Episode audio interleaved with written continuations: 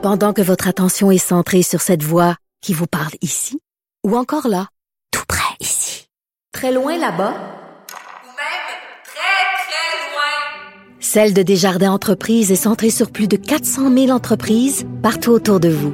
Depuis plus de 120 ans, nos équipes dédiées accompagnent les entrepreneurs d'ici à chaque étape pour qu'ils puissent rester centrés sur ce qui compte, la croissance de leur entreprise.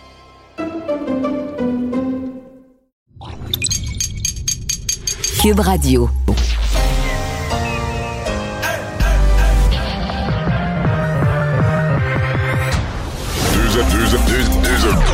Deux animateurs cohérents, deux visions différentes. Une seule émission, pas comme les autres. Mario Dumont et Vincent Dessureau. Cube, Cube Radio. Bonjour tout le monde, bienvenue à l'émission, bienvenue à Cube Radio ce beau vendredi. Bonjour Vincent. Salut Mario. Beau vendredi, pas sûr que ça va être un beau week-end. Les Environnement Canada dépense pas mal d'encre à publier toutes ces alertes météo. Là. Oui, parce que ça va être un scénario compliqué. Là. Faut dire que certains qui ont hâte d'avoir de la neige un peu partout pour faire des sports d'hiver vont être servis dans le nord, un peu plus ben, dans le nord de la province. C'est surtout l'extrême sud qui va avoir de la pluie. Euh, plus au nord, le Québec, vers Sept-Îles et compagnie, dans l'est, du Québec. de la neige. Des, euh, des quantités quand même d'entre 15 et 30 cm par endroit. Et là, quand je dis pluie au sud, puis de la neige un peu plus au nord, ben, ça fait au milieu euh, du, de la pluie verglaçante qui pourrait être euh, inquiétée. Au Québec, le centre du Québec. Euh, du vallée du Saint-Laurent, euh, samedi. Mais ça, on n'est 10 jamais sûr du verglas parce que tu es toujours à un demi de 1 degré Celsius que c'est de la pluie ou de la neige ou d'autres choses. Exact. Alors, la zone peut vraiment changer dépendamment des vents. Mais je voyais que pour Québec, on parle qu'on pourrait recevoir de la pluie verglaçante pendant plusieurs heures. là. Et, euh, et ça commencerait pour la majorité du Québec, donc euh, demain en fin de journée jusqu'à dimanche. Alors, il faudra euh, prévoir nos transports en conséquence. Merci. On va tout de suite aller rejoindre en cette dernière journée de session parlementaire à Québec. C'est l'heure des bilans. On va aller rejoindre Paul Larocque et l'équipe de 100% Nouvelles. 15h30, c'est le moment de joindre Mario euh, en direct dans son studio euh, de Cube Radio. Salut Mario, salutations à, à- à tes auditeurs. Donc, Bonjour. tu as déjà vécu ça dans ta vie antérieure, des, des fins de session. Euh, Celle-là aussi, euh, bon, quand même mouvementée, ça, ça va un peu euh, avec, avec le travail et la formule actuelle des travaux parlementaires, euh, Mario. Mais euh, on, euh, on peut le dire, je pense, euh, cette session-là a été beaucoup, la fin de session surtout beaucoup moins facile pour le gouvernement Legault. Oui, effectivement. Euh, D'abord, je pense que M. Legault a échappé quelque chose en cours de route. Probablement qu'il y y a de l'impatience liée à une certaine fatigue, puis à la pandémie, puis à des décisions impossibles tout le temps, puis peut-être le manque de sommeil puis de loisirs comme bien du monde. là. Mais... euh, tu sais, quand on parle de partisanerie, on peut dire spontanément, c'est l'affaire de tous de mettre moins de partisanerie. Il y a une crise, elle frappe tout le monde, elle a des conséquences, les gens s'attendent à un jeu moins partisan. Mais Paul, la vie est ainsi faite que quand il y a un peu trop de partisanerie, le gouvernement est toujours un peu responsable. Il est plus gros, il y a plus de sièges Mm. en chambre, c'est lui le boss, c'est lui qui a les pouvoirs, le premier ministre a l'aura du premier ministre. Quand, quand il y a ouais, trop ouais, de partisanerie, on, on va, on va toujours finir par blâmer un peu plus le premier ministre que les autres. Et je pense que M. Legault, là-dessus, avait échappé quelque chose en cours de session qu'il a voulu rattraper euh, très clairement aujourd'hui. Euh, exemple, quand euh, Dominique Anglade, ces derniers jours, disait bon, on devrait recommencer, là, la pandémie s'aggrave, le nombre de cas est en augmentation, on devrait recommencer nos rencontres de chefs non partisanes.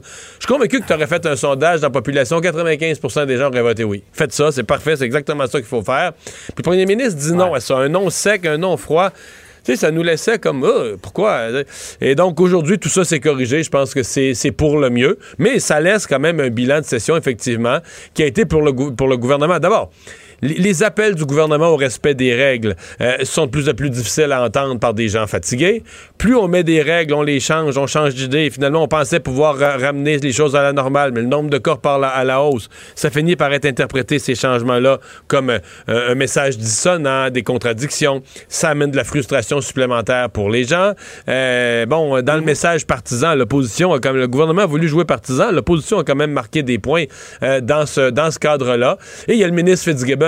Quand tu mets tout ça ensemble, c'est pas une session épouvantable pour le gouvernement, mais c'est une session clairement plus difficile. Ouais, et, et- et le ton, mais justement, parce que là, euh, déjà, il y a plusieurs semaines, euh, euh, Mme Anglade avait tendu la main pour euh, que le premier ministre reprenne ses appels avec les chefs d'opposition. Et effectivement, tu, tu soulignes, Mario, il, il a dit non et il a peut-être un peu payé, justement, ce refus-là. Ça a été Ouais. une erreur pour toi, ça, hein, selon Ouais, toi. ouais. Hey, écoute, il faut que je te raconte une bonne, Mario. Il faut que je te raconte une bonne. Il y a quelques minutes, j'avais Éric Kerr, qui est leader parlementaire adjoint euh, du gouvernement, là, justement, pour euh, commenter la, fin de la session. Puis, tu sais, je parlais de ça, justement, du ton. Puis, il faut dire que Éric Kerr, c'est le Dale Hunter, là, pour ceux qui, aiment le- connaissent le hockey. Euh, tu sais, il joue avec les coudes dans les airs. Et puis, bon, et tu as vu cette semaine, écoute, il était assez frondeur, merci. Puis, alors, je lui remettais sur le nez. Puis, il disait, non, non, attention, là, je m'améliore beaucoup. Je suis presque le prochain récipiendaire du trophée Lady Bing. tu sais, ça, c'est le, joueur le plus gentilhomme de la... Il, il- riait en le disant, il riait lui-même. Euh, et a promis de, de s'amender, euh, mais c'est un peu, moi je pense à Eric Kerr, euh, Lady Ouais, mais- c'est un peu comme si on demandait au colonel Sanders, tu sais, c'est demandé au colonel Sanders de, euh, de se vouer à la protection des poulets à compter de Ouais. maintenant. tu sais. Mais, mais quand même, euh, c'est grave, c'est pas grave. Dans tous les caucus, il y en a là, qui sont un peu plus partisans. C'est le chef en bout de ligne, l'image du parti, puis encore plus en période de crise, l'image du premier ministre. C'est là, là que tout se ramène. Dans le caucus, t'en as des plus partisans, des moins partisans, mais c'est plus drôle. là. Ça vient pas définir, on va dire, l'esprit et l'image de l'ensemble du parti et du gouvernement. Euh, bon, Mario, euh, l'autre, euh, tu as entendu le premier ministre clairement répondre à plusieurs questions, dont celle d'Alain Laforêt. La situation actuelle ne peut pas être tolérée. Début semaine prochaine, lundi ou mardi, à voir, des, de nouvelles mesures s'en viennent. Mario, dans, la gradation possible, parce qu'entre tout fermer et resserrer un peu les conditions euh, actuelles, tu t'attends à quoi, toi, de la part de ce gouvernement? Je le sais plus, puis je le sais plus ce que je ferais. euh. C'est c'est dur à dire parce qu'on arrive après dix mois de pandémie, puis on dit on a tellement pris de décisions euh, difficiles. Mais c'est la pire d'une certaine façon parce que euh, les gens sont fatigués. On est encore dans la suite là, du 28 jours qui devait commencer le 1er octobre, qui devait se finir le, le 20 le 28 octobre. On arrive long. à Noël, exactement. long, 28 C'est long. On a annulé déjà la possibilité de faire des rassemblements à Noël. Remarque qu'on n'est pas les seuls. là. Regardez dans d'autres pays comme la France qui avait prévu de donner de la liberté à Noël. Là. Oups, ils ont rappelé ça hier, puis ils ont annulé Exact. tout ce qui était jour de l'an, puis des couvre-feux. On n'est pas les seuls à faire ça, mais quand même. Donc, qu'est-ce qu'on fait cette fois-ci? Moi, si j'étais au pouvoir, là, ce, qui, ce qui serait un de mes repères, je me dirais, tu peux pas te retrouver le 19 janvier ou le 22 janvier, puis là, te faire accoter dans le mur par la santé publique, puis dire là, ça n'a plus d'allure, on a 3000 cas, les hôpitaux, puis il faut refermer. Ça, c'est vraiment, vraiment, vraiment la catastrophe. C'est-à-dire que tu as passé le temps de Noël, tout était déjà arrêté, les écoles, puis tout ça. T'as rien fait de spécial. T'as demandé aux gens de bonne foi d'en faire un peu plus, mais t'as rien fait de spécial. Puis tu te retrouves tout de suite après Noël dans le mois de janvier, qu'on veut être un mois de reprise, puis on dit l'année 2021, il faut que l'économie reprenne, puis tout ça, puis le vaccin est proche. Puis là, au mois de janvier, t'es obligé de fermer le breaker. Et ça, là, tu peux pas, là. Donc, euh, ça, ça va peser lourd dans l'esprit du gouvernement, là, de dire, Hey, on voudrait pas faire ça, mais on peut pas non plus. faut être vraiment sûr que la courbe arrête de monter parce qu'on peut pas se ramasser. Puis au mois de janvier, être obligé de, donner, de donner un coup de, de, dans l'économie euh, au moment où tout est supposé reprendre. Là.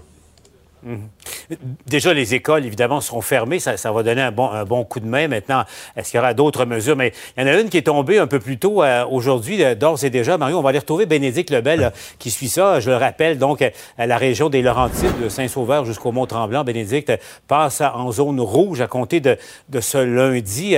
Euh, Bénédicte, un, Mario parlait de coup de massue. C'en est un pour cette région touristique. là.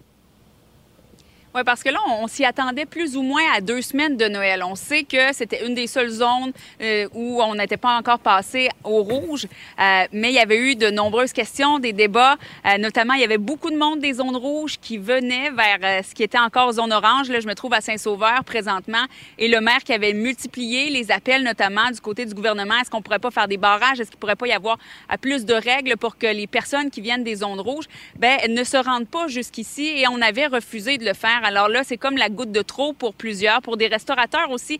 Là, on est le 10 décembre, alors imaginez-vous, dans pas très longtemps, eux pouvaient encore recevoir des gens dans les hôtels. Tout le monde appelle pour voir qu'est-ce qui va se passer. Est-ce que c'est respecté? Est-ce que c'est encore tentant de venir à l'hôtel si tous les restaurants autour sont fermés? Donc, ah, ça change un peu la donne. Et il faut le dire qu'à deux semaines de Noël, ça complique les choses. Il y en a qui disaient à des euh, citoyens ici à qui j'ai parlé, qui voyaient ça venir, qui disaient c'est peut-être la chose à faire parce que là, vraiment, il y avait beaucoup trop de monde et les règles commençaient à être moins respectées. Mais une chose est sûre, euh, c'est que ça ne fait pas l'unanimité. Je vous laisse entendre quelques réactions. C'est sûr, je suis déçu, parce qu'on a pris, on a pris, on a fait, on a fait en sorte que tout le monde se soit sécuritaire, puis euh, mon staff, pour les clients, les numéros de téléphone, euh, les adresses, euh, tout était conforme. On était conforme, on n'a pas attendu de cas de COVID dans les restaurants, sais. Je serais curieux de voir, tu sais, j'ai été au Carrefour Laval ou des choses comme ça, où il y a une surpopulation, où il n'y a pas de distanciation, il n'y a aucun pas, de l'air à avoir grand monde qui suit les, règlements. Nous autres, on, prévoyait un rassemblement à six personnes, deux, en respect avec ce qui était prévu dans notre, zone. Six personnes, euh, deux, deux, familles.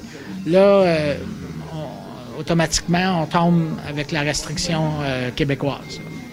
Ça aussi, c'est un, peu, un peu décevant. Oui, parce que ce genre de décisions, Mario, qui ont, un impact immédiat. Et, là, je place ça de manière plus, plus générale. Décision à prendre, je le rappelle, euh, annoncé lundi ou mardi. Euh, Mario, bon, les centres commerciaux, est-ce que c'est un? Première question, est-ce que c'est vraiment un problème? Si oui, qu'est-ce que le gouvernement va faire? Euh, les, centres commerciaux, les, centres commerciaux, là, j'ai entendu des choses, je suis au courant de certaines discussions. Les centres commerciaux sont un problème. Moyen présentement, mais qu'au gouvernement, on craint de voir devenir plus grand avec l'arrêt de l'école, parce que c'est un lieu où des ados, des jeunes euh, ont tendance à aller se réunir, surtout qu'on le... Parce que les gens n'ont pas le droit de se réunir ailleurs, tout est fermé. Et, Donc, avec le mauvais temps, avec le mauvais temps ou, le temps plus froid. Donc, on, ben craint, on craint les centres commerciaux. Donc là, euh, on se dit, est-ce qu'on a des centres commerciaux fermés ou on a des centres commerciaux carrément où c'est la police dans les allées, là? Euh, puis que personne flâne, personne n'attend. Je veux dire, si t'attends ton conjoint, ta conjointe, tu vas l'attendre dans l'auto. Tu n'as que des personnes avec des sacs dans les mains ou qui, vont chercher. C'est vraiment des gens qui vont à un endroit à deux mètres magasiner, mais la police dans les allées. Euh, je, je, sais même pas. Je pense que les décisions sont même pas prises pour, euh, pour la semaine prochaine. Je pense que le gouvernement se donne la fin de semaine pour ficeler exactement euh, quel va être son, son modèle.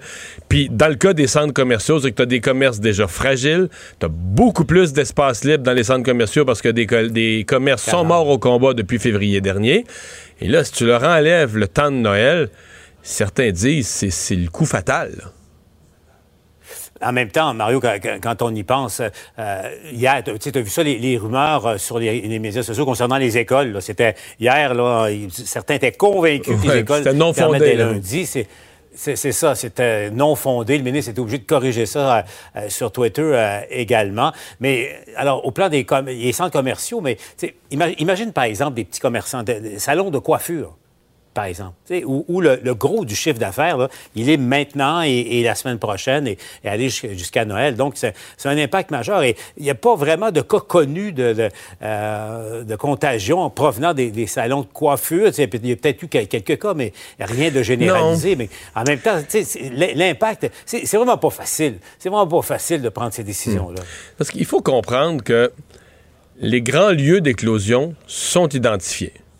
Dans ces lieux d'éclosion, bon, t'as l'école. L'école va arrêter pour le temps des fêtes, mais sinon, hors temps des fêtes, le gouvernement a décidé, dans les écoles, les éclosions, on les endure, on veut que les enfants aillent à l'école. On pourrait peut-être les ventiler mieux, peut-être qu'on les réduirait. On ne les ramènera pas à zéro. On a un lieu de rencontre, des jeunes sont là tous les jours, il y a de la contagion. L'autre lieu d'éclosion, ce sont les milieux de travail. On veut que les gens gagnent leur pain, gagnent leur croûte, puissent travailler, les usines, les grandes entreprises, la production, etc. Euh, donc là, euh, ça, c'est un autre problème. Est-ce qu'on pourrait faire mieux? La CNES est encore plus sévère. Parce qu'une fois que tu as fait les grands lieux d'éclosion, il reste le reste de la société. Tous les lieux où ce ne sont pas des éclosions, mais c'est de la maladie qui se promène, là, Puis là, ben il n'y a pas d'éclosion spécifique dans les restaurants, il n'y a pas d'éclosion spécifique dans les commerces, il n'y a pas d'éclosion spécifique dans les centres d'achat, il n'y a pas d'éclosion spécifique dans les salons de coiffure. En même temps, si tout le monde va partout dans ces lieux-là, tout le monde se promène, tout le monde va à des rassemblements, il est inévitable qu'il y aura plus de cas à la fin. C'est ça le. C'est- là que le gouvernement veut essayer de nous ramener. dire pendant le- si on fait pendant le temps des fêtes un effort, ben c'est qu'on reste chez nous. C'est de nous ramener à ce principe plate, euh, terrible, brutal, mais efficace sur le plan de la pandémie. C'est de rester chacun chez soi. Et Mario, ça, nous ramène à ce qu'on disait il y a quelques jours. Au fond, euh, notre position à, à toi et à moi est pas mal plus confortable que, que celle de, euh, des, des- des- des hommes et des femmes politiques, là, ici au Québec, mais comme partout ailleurs, Ouais, là, qui, parce qui vont que- prendre ces décisions. Parce que, Paul, dans le, dans le là, on parle du volet, qu'est-ce qu'on pourrait faire. Mais là, comme euh, tout à l'heure, on a annoncé que tout ce qui est CIUS ouest de l'île, c'est un des plus gros CIUS au Québec, c'est beaucoup d'hôpitaux. On vient d'annuler les vacances de Noël de tout le personnel. là. Je veux dire, c'est qu'à un moment donné, le reste de la société va devoir aussi se mettre en phase avec le, le- le- le personnel de la santé, puis un peu se dire, OK, c'est c'est ça qui est en train de se passer. Alors moi, je m'attends, si c'est annoncé aujourd'hui pour le CIUS ouest de l'île, surprenons-nous pas que d'autres établissements, d'autres grands établissements de santé ou d'autres régions commencent à annuler les vacances de Noël du, du personnel en disant on a besoin de tout le monde ou on va donner les vacances, on va les donner là, ad hoc au compte-goutte, mais on est, on est rendu là. Écoute, ça sera comme quoi ça nous ramène à, la réalité, euh, Mario, c'est que le temps des fêtes va être tranquille euh, cette année. Je pense que je pense qu'il faut s'y faire. Et à, ton- avis, est-ce que euh, cette enfin cette décision-là ou ce- cette réalité-là est maintenant absorbée par la, majeure partie de la population? Oui, oui, absolument. Et, d'ailleurs, là la population. Je pense que ça, c'est accepté pas mal par la majorité de la population. C'est quand on arrive devant la, croisée des chemins, là, entre fermer encore plus, dire, regarde, on fait un vrai arrêt à Noël. Il y a des gens qui s'attendent, il y a des gens qui se disent, ben, dans leur logique, ou peut-être compte tenu aussi de leur, de leur métier ou de leur niveau, ils disent, ben, ça, c'est parfait. Tant qu'à arrêter, arrêtons, tu. Bon, euh, si vous êtes commerçant ou si vous êtes, là, ça se peut que votre point de vue sur la même question change. Puis dire, là, déjà que tout est arrêté, vous pouvez pas nous arrêter ça en plus. Je pense que là-dessus, on a un sujet qui, ben, ça, tout- toutes les décisions ont divisé jusqu'à un certain point la population, mais celle-là au moins autant. Donc, les gens sont prêts à un Noël tranquille. Mais la pause complète, par contre, euh, Peut-être que si les gens étaient placés dans le fauteuil du premier ministre, puis on leur mettait la menace de dire Ouais, mais là, attention, là, si ça se replace pas à Noël, on va être obligé de fermer au mois de janvier. Peut-être que là, où il y en a d'autres aussi qui se ça. diraient Ouais, ça, ça, c'est pire encore, là, tu sais. Ouais. Hum. Ce sera pas facile. Merci, Mario. Bon week-end. Au revoir. Merci. Alors, Vincent, oui, le nombre de cas euh, toujours élevé, surtout le nombre de décès aujourd'hui qui a, qui a donné un coup. Oui, parce qu'on est à 53 euh, donc euh, nouveaux décès, 1700 euh, nouveaux cas euh, que bon et les hospitalisations sont en hausse aussi, 23 de plus hospitalisés, plus 10 aux soins intensifs. Donc effectivement, un lourd bilan.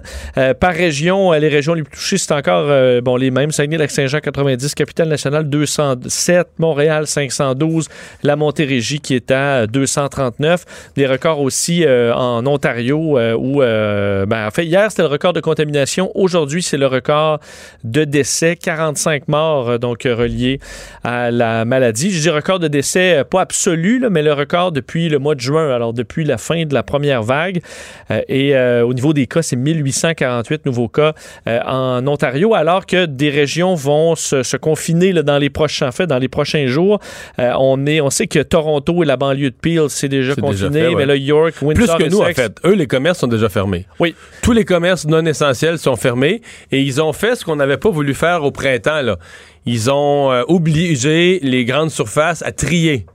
Ça, ça a l'air que ça, a l'air à marcher. Là. Mettons, tu dis à Walmart, là, ben, t'es- départements qui ont le droit de vendre, c'est épicerie-pharmacie. Le reste n'a pas le droit de vendre.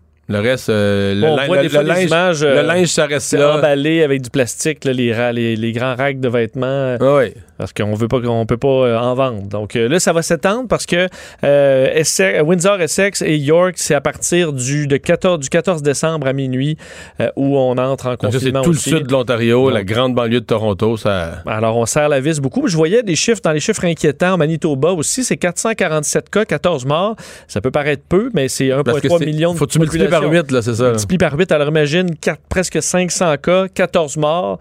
Alors, euh, c'est des bilans qui seraient très lourds transposés chez nous, quoique nos bilans sont lourds aussi, mais ça montre que dans l'Ouest aussi, on n'est pas, euh, on pas à l'abri de ça. Euh, les...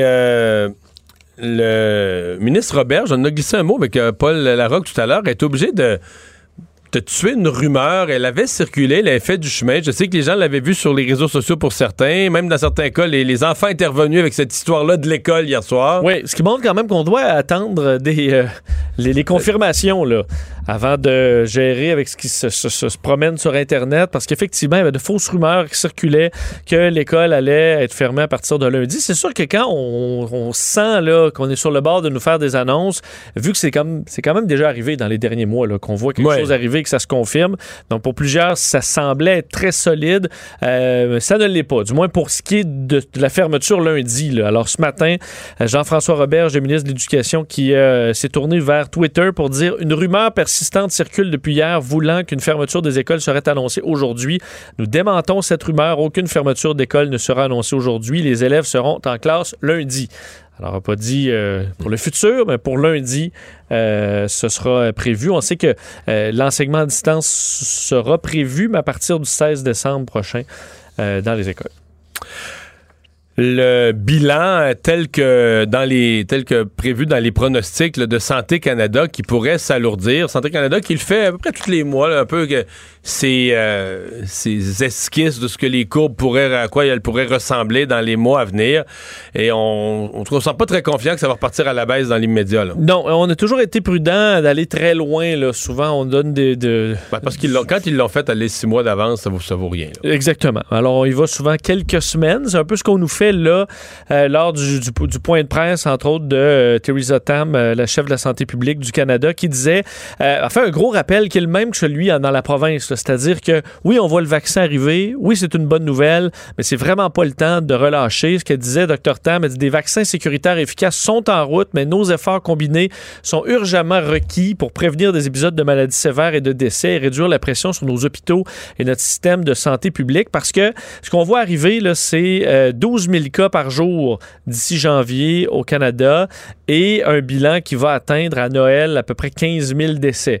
Euh, alors, euh, on voit pas de baisse, entre autres au niveau des 80 ans et plus, qui évidemment, c'est la population la plus susceptible de mourir de la COVID. Euh, et c'est cette population qu'on voit en hausse dans le nombre d'infections. Et aussi, l'autre statistique qui est un peu inquiétante, c'est euh, le taux de positivité, là, le taux de positivité dans les tests de dépistage qui euh, ne cesse de monter depuis un certain temps. Maintenant, on est à 6,5% au niveau canadien. euh, en, donc, les derniers chiffres qu'on a, c'est en date du 8 décembre. Et l'OMS, ce que l'OMS dit là-dessus, c'est que lorsqu'on est au-dessus de 5% c'est parce qu'on ne fait pas assez de tests. Euh, on en fait déjà au Canada quand même pas mal de tests, mais on devrait en mener davantage. L'objectif étant que le taux de positivité soit en bas de 5% ce qui montre qu'on a suffisamment de tests. Présentement au Canada, c'est pas le cas. Alors ça devrait être augmenté. Ce qu'il faut faire, et au dire de la santé publique, je vous le disais un peu au début, euh, s'il n'y a pas de diminution de contact, la croissance va se maintenir. Et s'il y a une hausse de contact, ce qu'on verra peut-être arriver dans le temps des fêtes, est-ce que ce sera contré par Mais moi, la- je pense qu'on est dedans. Moi, je pense que depuis un mois, on est en hausse de contact. Ben là, on dit, si- si- s'il y a des hausses de contact, ben là, ça va aller de mal en pis là, au, euh, au Canada. Pas mal ça qui arrive. Alors, euh, ben effectivement, on voit cette hausse. Eh, parlant de hausse de contact, euh, il y a un homme de Ville-l'Abbé qui est pas euh, qui est pas un exemple. là. Non, parce que euh, pris deux con- constats d'infraction en deux jours reliés à des rassemblements privés à la baie. Il faut comprendre qu'il y a quand même un certain contexte parce que euh, dans les derniers jours, il faut dire que la police de Saguenay euh, sont, euh, bon, ont augmenté aussi la Ben sévérité. là, ils ont été échau- la région a été échaudée. là. Absolument, région la plus atteinte là, dans les dernières semaines. Alors, on est assez sévère là-dessus. On comprend, on peut pas recevoir de visiteurs d'une autre adresse, à l'e- à l'exception d'une personne si on est seul et que, ou dans des cas d'un proche aidant, par exemple. Le problème dans ce cas-là, c'est que les policiers ont été appelés dans un, euh, une maison de l'arrondissement à la baie, se présentent là mercredi soir, et il y a trois personnes. Il y a quand même un proche aidant, donc la personne qui avait été là a un proche aidant, et il y a une troisième personne qui est cet homme de 54 ans. Les policiers vont quand même remettre un constat. On voit que c'est quand même, Quand même plus sévère, sévère. ça, parce que c'est pas, un- pas un rassemblement proprement dit. hein. C'est pas immense, mais ça respecte pas les règles. Non, non. Et il faut dire aussi comment ils ont été reçus, les policiers. là. Peut-être que ça nous donnerait une explication Ah, ouais. là-dessus, on- parce qu'on a, on a donné tout de suite des constats.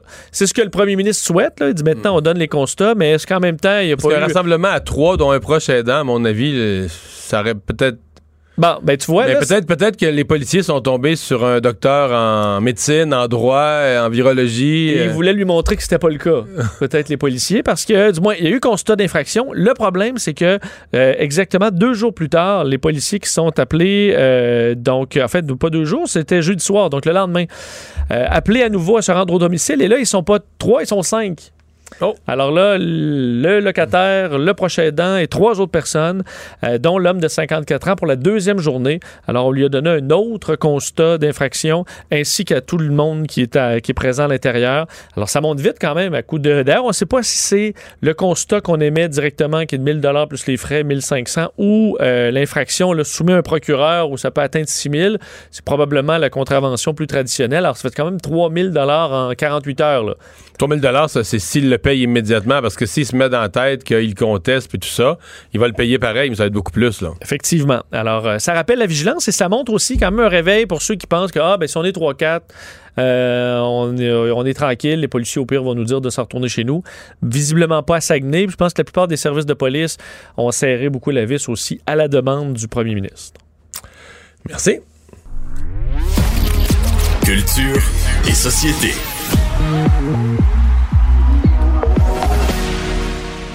Bonjour Anaïs.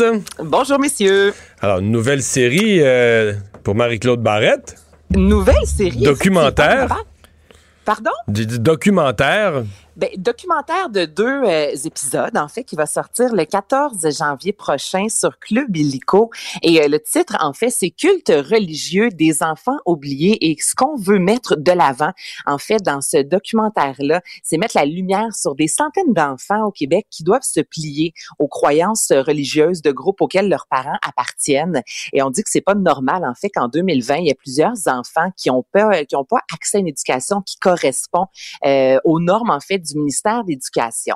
Et euh, ce qu'on peut lire notamment dans le communiqué de presse par Claude Barrette, donc ta douce qui dit de l'avant vraiment vouloir éviter euh, tout ce qui est voyeurisme. Tu sais, on ne demande pas aux enfants euh, qu'est-ce qu'on t'a fait, où, quand, comment, pourquoi. On veut plutôt savoir euh, comment est-ce qu'on a pu t'aider, est-ce que tu as demandé de l'aide, comment as-tu réussi à t'en Et, sortir. et l'impact sur hier- une vie, là. L'impact sur une vie quand tu sors à 17 ans, puis tu sais rien, là. Je veux dire, quand je dis tu sais rien, tu sais rien de ce que les autres jeunes savent d'utile à la vie. Tu sais, les, autres- les choses de base qui tu connais par cœur ton texte religieux. Mais ce qu'un employeur, ou ce, que, ce qui est utile pour gagner ta vie, puis euh, fonder une famille, puis avoir un revenu, puis tout ça, euh, puis faire des études plus avancées, ou n'importe quoi, ça, oublie ça, là. T'as pas ce qu'il faut, là. Mais là, puis hier, quand toi et moi, on s'en est euh, jasé hors justement, tu disais que pour Marc-Claude, ça avait été justement un, un très gros euh, projet parce qu'aussi, on parle quand même de religion, donc j'imagine que Ouais. c'est ça qu'on Mais je doit pense que faire ça va brasser la société. Sincèrement, ça reste un sujet sensible. Ça reste, ça reste un sujet où si on a des cicatrices comme société, moi, mettons les lèvres Tahor, là, tu sais, les euh, groupes, communautés vraiment euh, très, très, très intégristes. C'était ramassé dans. Écoute, ils sont partis des Hautes-Laurentides, ils ont fini Guatemala, mais tout ça pour se sauver des autorités, pour pas envoyer les enfants à l'école. Mais ils ont quand même été longtemps au Québec. Là, tu te demandes, mais où était la DPJ? Où était le ministère de l'Éducation? Tu sais, les enfants pas à l'école, pas d'éducation, 6, 7, 8, 10, 12 ans. C'est quoi ça? L'éducation est obligatoire. On est dans un pays, techniquement, où les lois sont claires, claires, claires, là, indiscutables l'éducation est obligatoire. Puis là, on oublie de, au, au- au vu et au su de tout le monde, mais au nom de la religion, ben, l'éducation est, est plus obligatoire. Mais on va justement, on tente dans ce documentaire-là de répondre à ces questions-là en disant pourquoi est-ce qu'on tolère ça? Qu'est-ce qui fait qu'on accepte ça, justement, que ces enfants-là n'aient pas nécessairement l'éducation adéquate? J'ai vraiment hâte euh, d'écouter ces euh, deux épisodes-là, 14 janvier sur Club Illico. Mais on manque pas ça. Parce que quand même, je pense que je serais un peu inquiet de m'attaquer à ça quand même. Ça fait preuve euh, d'un beau, beau Ah ouais, de- tu brasses, Ouais, euh, Barrette quand même, ouais. Tu brasses la soupe, tu grattes le fond, là. C'est ça, c'est ça. Chapeau, chapeau, faut le faire. Euh, Parle-nous de Disney qui a fait des annonces également. De, plusieurs annonces. Écoutez, là, ben ça, c'est toi, hein, si je me trompe pas, qui aime vraiment Star Wars? Non. Non, tu me confonds avec trompe. un autre de tes amis, ouais. Genre, je les ai écoutés sans plus. Je pensais que tu tripais beaucoup sur Star Wars. Mm, non. En tout cas, bon, pour tous ceux et celles qui tripent sur Star Wars, il y a plusieurs annonces qui ont été faites hier lors de la grosse réunion là, de Disney. Donc, tout d'abord, on a annoncé qu'il va y avoir un nouveau film sur Star Wars, euh, Rogue Squadron, j'espère que je dis bien, qui va sortir en 2023. Ce sera la première fois, messieurs, qu'un film sera réalisé par une femme, un film de Star Wars. Donc, c'est Patty Jenkins qui réalise aussi Wonder Woman 1984 qui sortira sur HBO, entre autres, le 25 décembre prochain. On nous a annoncé aussi une dizaine de séries dérivées de Star Wars. C'est énorme. On a aussi les Mikey Ducks. Ça, il y avait une rumeur il y a quelques temps que les Mikey Ducks Ça, je suis un seraient fan, de contre, là. retour. Ouais. Là, là, c'est Oui. officiel, messieurs. OK. 2021. OK. Mais en- c'est un, c'est un film ou une série? Une série, OK. imagine-toi. Là, c'est clairement à cause de Cobra Kai là, qu'on fait ça. là. On s'est dit, euh, on a une- un bon filon d'aller chercher des vieilles affaires puis de les euh, dépoussiérer. Mais l'as-tu écouté, Vincent, Cobra Kai? Ah oui, j'ai adoré ça. Oui, moi, suis correct. On dirait, je, je sais pas trop. je- Peut-être que c'est pas assez. Je, je sais pas. C'est c'est correct. Si jamais, si jamais il y a une affaire que vous mentionnez euh, à propos duquel j'ai la moindre idée de c'est quoi, je, je vais, je vais me joindre- je vais me joindre à la conversation, il n'y a pas de problème, mais là, j'ai aucune idée de quoi vous parlez. OK. Ben, Ben, si- euh, Vincent, si je me trompe pas, Cobra, Cobra Kai, c'est dans le style de Karate Kid. ben c'est Karate Kid. C'est les mêmes acteurs de, qui étaient jeunes, dans le même temps que moi j'étais jeune, qui faisaient Karate Kid. Les deux jeunes qui se combattaient, le méchant et le gentil, qui se retrouvent les mêmes acteurs, euh, quoi, 30, 20, 30, 25 ans plus tard, et qui reprennent leur rôle, eux qui ont vraiment peu, qui ont quitté le domaine, c'était plus des acteurs, je sais pas ce qu'ils faisaient dans la vie pour s'occuper, mais qui réussissent à faire une série qui est très bonne et qui euh, attire autant les jeunes que le monde de ma génération. Ça a été bien fait. Donc je pense qu'ils vont essayer de refaire ça avec les, les Mighty. Eh ben, exactement. Donc, c'est Mike Ducks, euh, Game Changer. Et justement, on a fait appel à Emilio, Estevez qui va reprendre son rôle de coach, euh, du coach plutôt euh, Gordon Bombay. Donc, comme tu dis, on est allé chercher des acteurs qui ont joué dans le film dans les années 90, là, alors que je veux dire, c'était un méga succès, les Mikey Ducks. Alors, ça, c'est un des gros projets à venir en 2021. Et ça a été confirmé aussi. Harrison Ford, 78 ans, c'est incroyable, faut le faire, qui sera officiellement aussi de retour dans Indiana Jones. Ce n'est pas Steven Spielberg qui va réaliser le film. Là, est-ce qu'on étire euh, la sauce un peu? ou? Ben, le quatrième n'a pas été très, très bien reçu. Ah je te non, dirais en ce c'était qui a une, critique. catastrophe. ouais. Bon. Mais là, en même temps, ça reste Indiana Jones. On s'entend que là, Harrison Ford a 78 ans. C'est pas mal peut-être dans les derniers euh, gros, gros films qu'il va faire. Ça va commencer le tournage 2021 en juillet 2022. Moi, tu vois, je pense que ça peut être assez... euh, que Ah. c'est un des films qui sera attendu. Alors, le président américain va avoir 78 ans, puis Indiana Jones a 78 ans, puis c'est ça. C'est Tout est dans tout. Ah oui. Marc Labrèche qui fait une autre parodie. Une parodie, mais cette fois-ci, on n'est pas tant dans l'humour, je vous dirais. Depuis les derniers mois, on a été habitué de voir Marc Labrèche, notamment à imiter Arruda, aller dans quelque chose de très humoristique. Là, c'est un peu plus croustillant, je vous dirais. Marc Labrèche qui, euh, dans un segment qui se nomme Chambre d'écho, interview nul autre que Jeff Fillion. Écoutez ça. Jeff Filion de Québec. Bonsoir, Jeff. Salut. Alors, Jeff, si tu veux bien, j'aimerais d'entrée de jeu qu'on me donne l'occasion de, de faire étalage de ma supériorité morale et intellectuelle en parlant des, euh, des élections américaines. Encore les résultats, moi, si. Le Trumpisme est là pour rester. Oui, c'est ça, un mouvement quand même porté par un président misogyne, raciste, vulgaire et fier de manipuler le peuple. Ouais, je suis d'accord avec toi, mais tu sais, en même temps, il n'y a pas juste des qualités de Trump, là. Il s'est laissé voler sa présidence par une vidange à moitié sénile. Non, non, non, je le dis puis je m'excuserai pas, là. Ça va faire d'infantiliser le peuple en lui demandant de s'excuser. Si, bol, le peuple, il a le droit de se faire infantiliser comme du bon, par des vrais gars qui instrumentalisent ses peurs. OK, alors donc, si je résume, euh, Jeff Filion, les excuses, c'est out. Ben, certain, mon homme. Moi puis mes chums, on est fiers de penser comme on pense puis de penser tout pareil. Puis on s'excusera pas pour dire ce qu'on pense à du monde qui pense exactement comme nous autres. Si, Oui, mais ça, là, c'est Ben, comme yeah. le thrill que moi, personnellement, je ressens. Bon. Hey, il l'interview. Bon. Il l'interview, au fond, là. Il l'interview, puis écoutez, j'écoutais ça, je me disais, OK, là, il s'était pas gêné, là. Honnêtement, j'ai hâte de voir euh, la réaction. Ça va être juste d'être lancé sur les médias sociaux. Évidemment, c'est dans le cadre de cette année-là, mais c'est bien fait. On reconnaît encore une fois Jeff Fillion. J'ai hâte aussi de voir la réaction de Jeff euh, Fillion par rapport huit à semaines, cette huit semaines. parodie. Il est bon pour huit semaines. Là-dessus. Huit semaines d'émission là-dessus, il est correct. Mais euh, ouais, Marc Labrèche critique la gauche et la droite là-dedans. Alors, euh, Ouais, lui, un genre de... tout le monde. Euh, nouvelle émission à Ma TV, euh, le quartier de l'innovation. Absolument. Donc, cette, euh, cette série-là, en fait, six épisodes, met de l'avant un peu tout ce qu'on tout ce qu'on fait, en fait, messieurs, pour innover euh, dans la région métropolitaine, dans la ville de Montréal, que ce soit au niveau euh, de la mode, que ce soit, on jase avec Valérie Plante, entre autres, des villes intelligentes. Quand je parle de mode, c'est entre autres Philippe Dubuc qui s'explique au niveau, bon, des tissus, des textiles, de la mode, est-ce qu'on met le sport de l'avant? Donc, on, on met vraiment des jeunes créateurs, des start-up dans cette émission-là qui nous racontent un peu ce que Montréal fait pour se démarquer. Je vais faire entendre un extrait justement de mon entrevue avec Monsieur Damien Dilès. C'est une opportunité vraiment extraordinaire qui permet justement de montrer euh, le savoir-faire que nous avons, le savoir-faire que nous euh, proposons. Euh, et l'innovation n'est pas uniquement technologique, c'est ce qui est fabuleux. On parlera de d'agriculture urbaine dans le prochain épisode et on peut voir justement comment des citoyens eux-mêmes innovent à chaque jour euh, pour leur euh, pour d'autres citoyens et tout ça à Montréal et c'est un savoir-faire euh, qui est mis en, en, première ligne qui est vraiment très intéressant. Donc, on parle autant des enjeux climatiques, messieurs, que du vieillissement de la population. On essaie de voir comment on peut faire vraiment pour améliorer la vie des résidents montréalais. C'est vraiment intéressant. C'est le vendredi à 13h30. Finalement, on finit avec Britney Spears. Britney Spears et les Backstreet Boys, là, ça fait 20 ans, je pense, que les fans attendent d'avoir une chanson euh, de, de, de, toute cette, belle euh, branche d'artistes-là ensemble. Là, il y a, aujourd'hui, en fait, Britney Spears nous offre Glory, une version, euh, je vous dirais, remasterisée de son album sorti en 2016, avec des chansons, évidemment, additionnelles, des chansons inédites. J'aimerais bien ça, les gars, vous dire que la pièce est bonne, que c'est bon, Matches. mais là, mais dis-le. Ah non? Ben, c'est pas bon, Mario. J'aimerais Ah, tellement ça dire que c'est ouais, extraordinaire, ouais, que vois, si on vois, attend vois. ça depuis longtemps, que ça va révolutionner l'histoire de la chanson. Mais ce serait pas Mais vrai. selon moi, c'est pas le cas. Je vous fais entendre ça.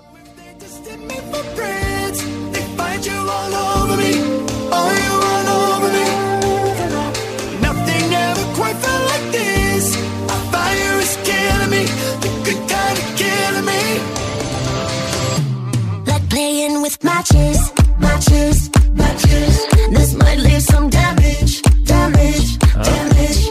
Not the kind of damage, damage. Ouais, mais je reconnais même les Backstreet Boys, je les reconnais même pas tellement qu'ils ont mis des Non, faits dans c'est la ça, voix. Hein. Ça pourrait être n'importe qui. Ouais.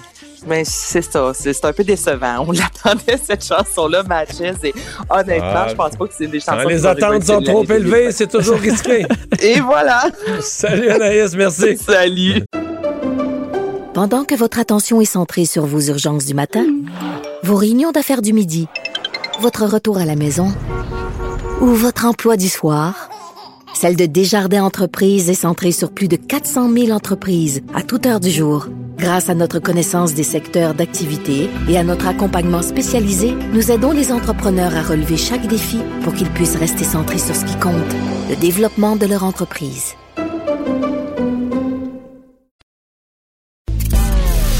Mario Dumont et Vincent Dessureau. Un duo aussi populaire que Batman et Robin. Cube Radio. On l'entend souvent pour des questions économiques de toutes sortes. Et là, c'est une étude qu'ils viennent de publier à sa chaire de recherche, euh, étude, sondage assez intéressant. J'en ai pas vu souvent sur ce sujet. L'évasion fiscale sous toutes ses formes. Luc Godbout, titulaire de la chaire de recherche en fiscalité et en finances publiques de l'Université de Sherbrooke. Bonjour. Bonjour. Parce que pas l'évasion fiscale là, des gros milliardaires euh, qui ont un compte aux îles Caïmans. là. L'évasion fiscale du quotidien de tout le monde. C'est ça que vous êtes allé fouiller. là. Tout à fait. Là, on est dans le quotidien. Puis effectivement, on se disait, si on pose la question directement aux gens, avez-vous déjà payé moins d'impôts ou sous-estimé euh, vos revenus pour payer moins d'impôts ou payé comptant pour payer moins de TPS? On disait, peut-être qu'il y a des chances qu'il y en a qui se sentent un peu gênés de dire oui. Donc, on disait, on va, faut trouver une façon d'y aller de manière détournée. Fait que c'est vraiment un sondage, là, avec une question indirecte, là. Euh, c'est des approches qui ont été faites aux États-Unis, justement, pour savoir, euh, euh, pour essayer de détecter si les gens étaient prêts ou non à voter pour une, euh, une femme présidente ou un président noir. Donc, on y va par, de manière détournée. Donc, un gros sondage, 3200 personnes. On a la moitié du, du, du groupe euh, qu'on appelle le groupe test, puis on a un groupe contrôle. J'essaye de- d'expliquer ça plus simplement après, là. Mais pour le groupe contrôle, ils ont quatre énoncés des énoncés là, généraux de type euh, avez-vous déjà été euh, candidat aux élections, là, des trucs comme ça. Facile à répondre. Ben, oui, puis c'est ça. Des, trucs faciles à répondre, puis dans le fond, euh, tu sais, des énoncés courants, des énoncés rares, des énoncés de gauche, des énoncés de droite. Puis pour le groupe contrôle, il y a quatre énoncés. Puis on vous dit, vous adhérez à combien d'énoncés? Puis dans le groupe test, il y a les mêmes quatre énoncés, mais on rajoute pour payer moins de taxes de vente, êtes-vous, avez- avez-vous déjà fait des achats comptants? Donc, puis après ça, on compare la note obtenue entre les deux groupes, puis l'écart, ben, ça serait la propension à faire de l'évasion fiscale. Puis là, on arrive, pour les taxes à la consommation, on arrive à un chiffre 28% il y a 28% quand on pose ça de manière détournée, de manière indirecte, là, qui disent oui, pour payer moins de taxes de vente, j'ai déjà effectué des achats au comptant. OK. C'est gros, 28 là. Ouais, ouais, Pas, mais ça me paraît pas, euh, paraît pas irréaliste de penser que ça. Et vous l'avez fait, donc vous avez posé la question pour deux questions, là, la- les taxes de vente puis l'impôt sur le revenu. Puis l'impôt sur le revenu. Fait qu'on a refait le même truc pour l'impôt sur le revenu. Puis là, l'impôt sur le revenu de manière indirecte, comme ça, là, toujours avec euh, un groupe contrôle puis un groupe test avec plus d'énoncés. On arrive à 13 de, d'évasion fiscale à l'impôt sur le revenu. Ça voudrait dire que les gens, ils ont déjà fourni des informations incomplètes dans leur déclaration d'impôt de revenu pour Parce que là, ouais, parce que j'ai les questions devant moi. Dans le cas de la- des taxes de vente, vous dites, j'ai déjà l'énoncé, j'ai déjà effectué un argent, en, euh, un achat en argent comptant pour payer moins de taxes.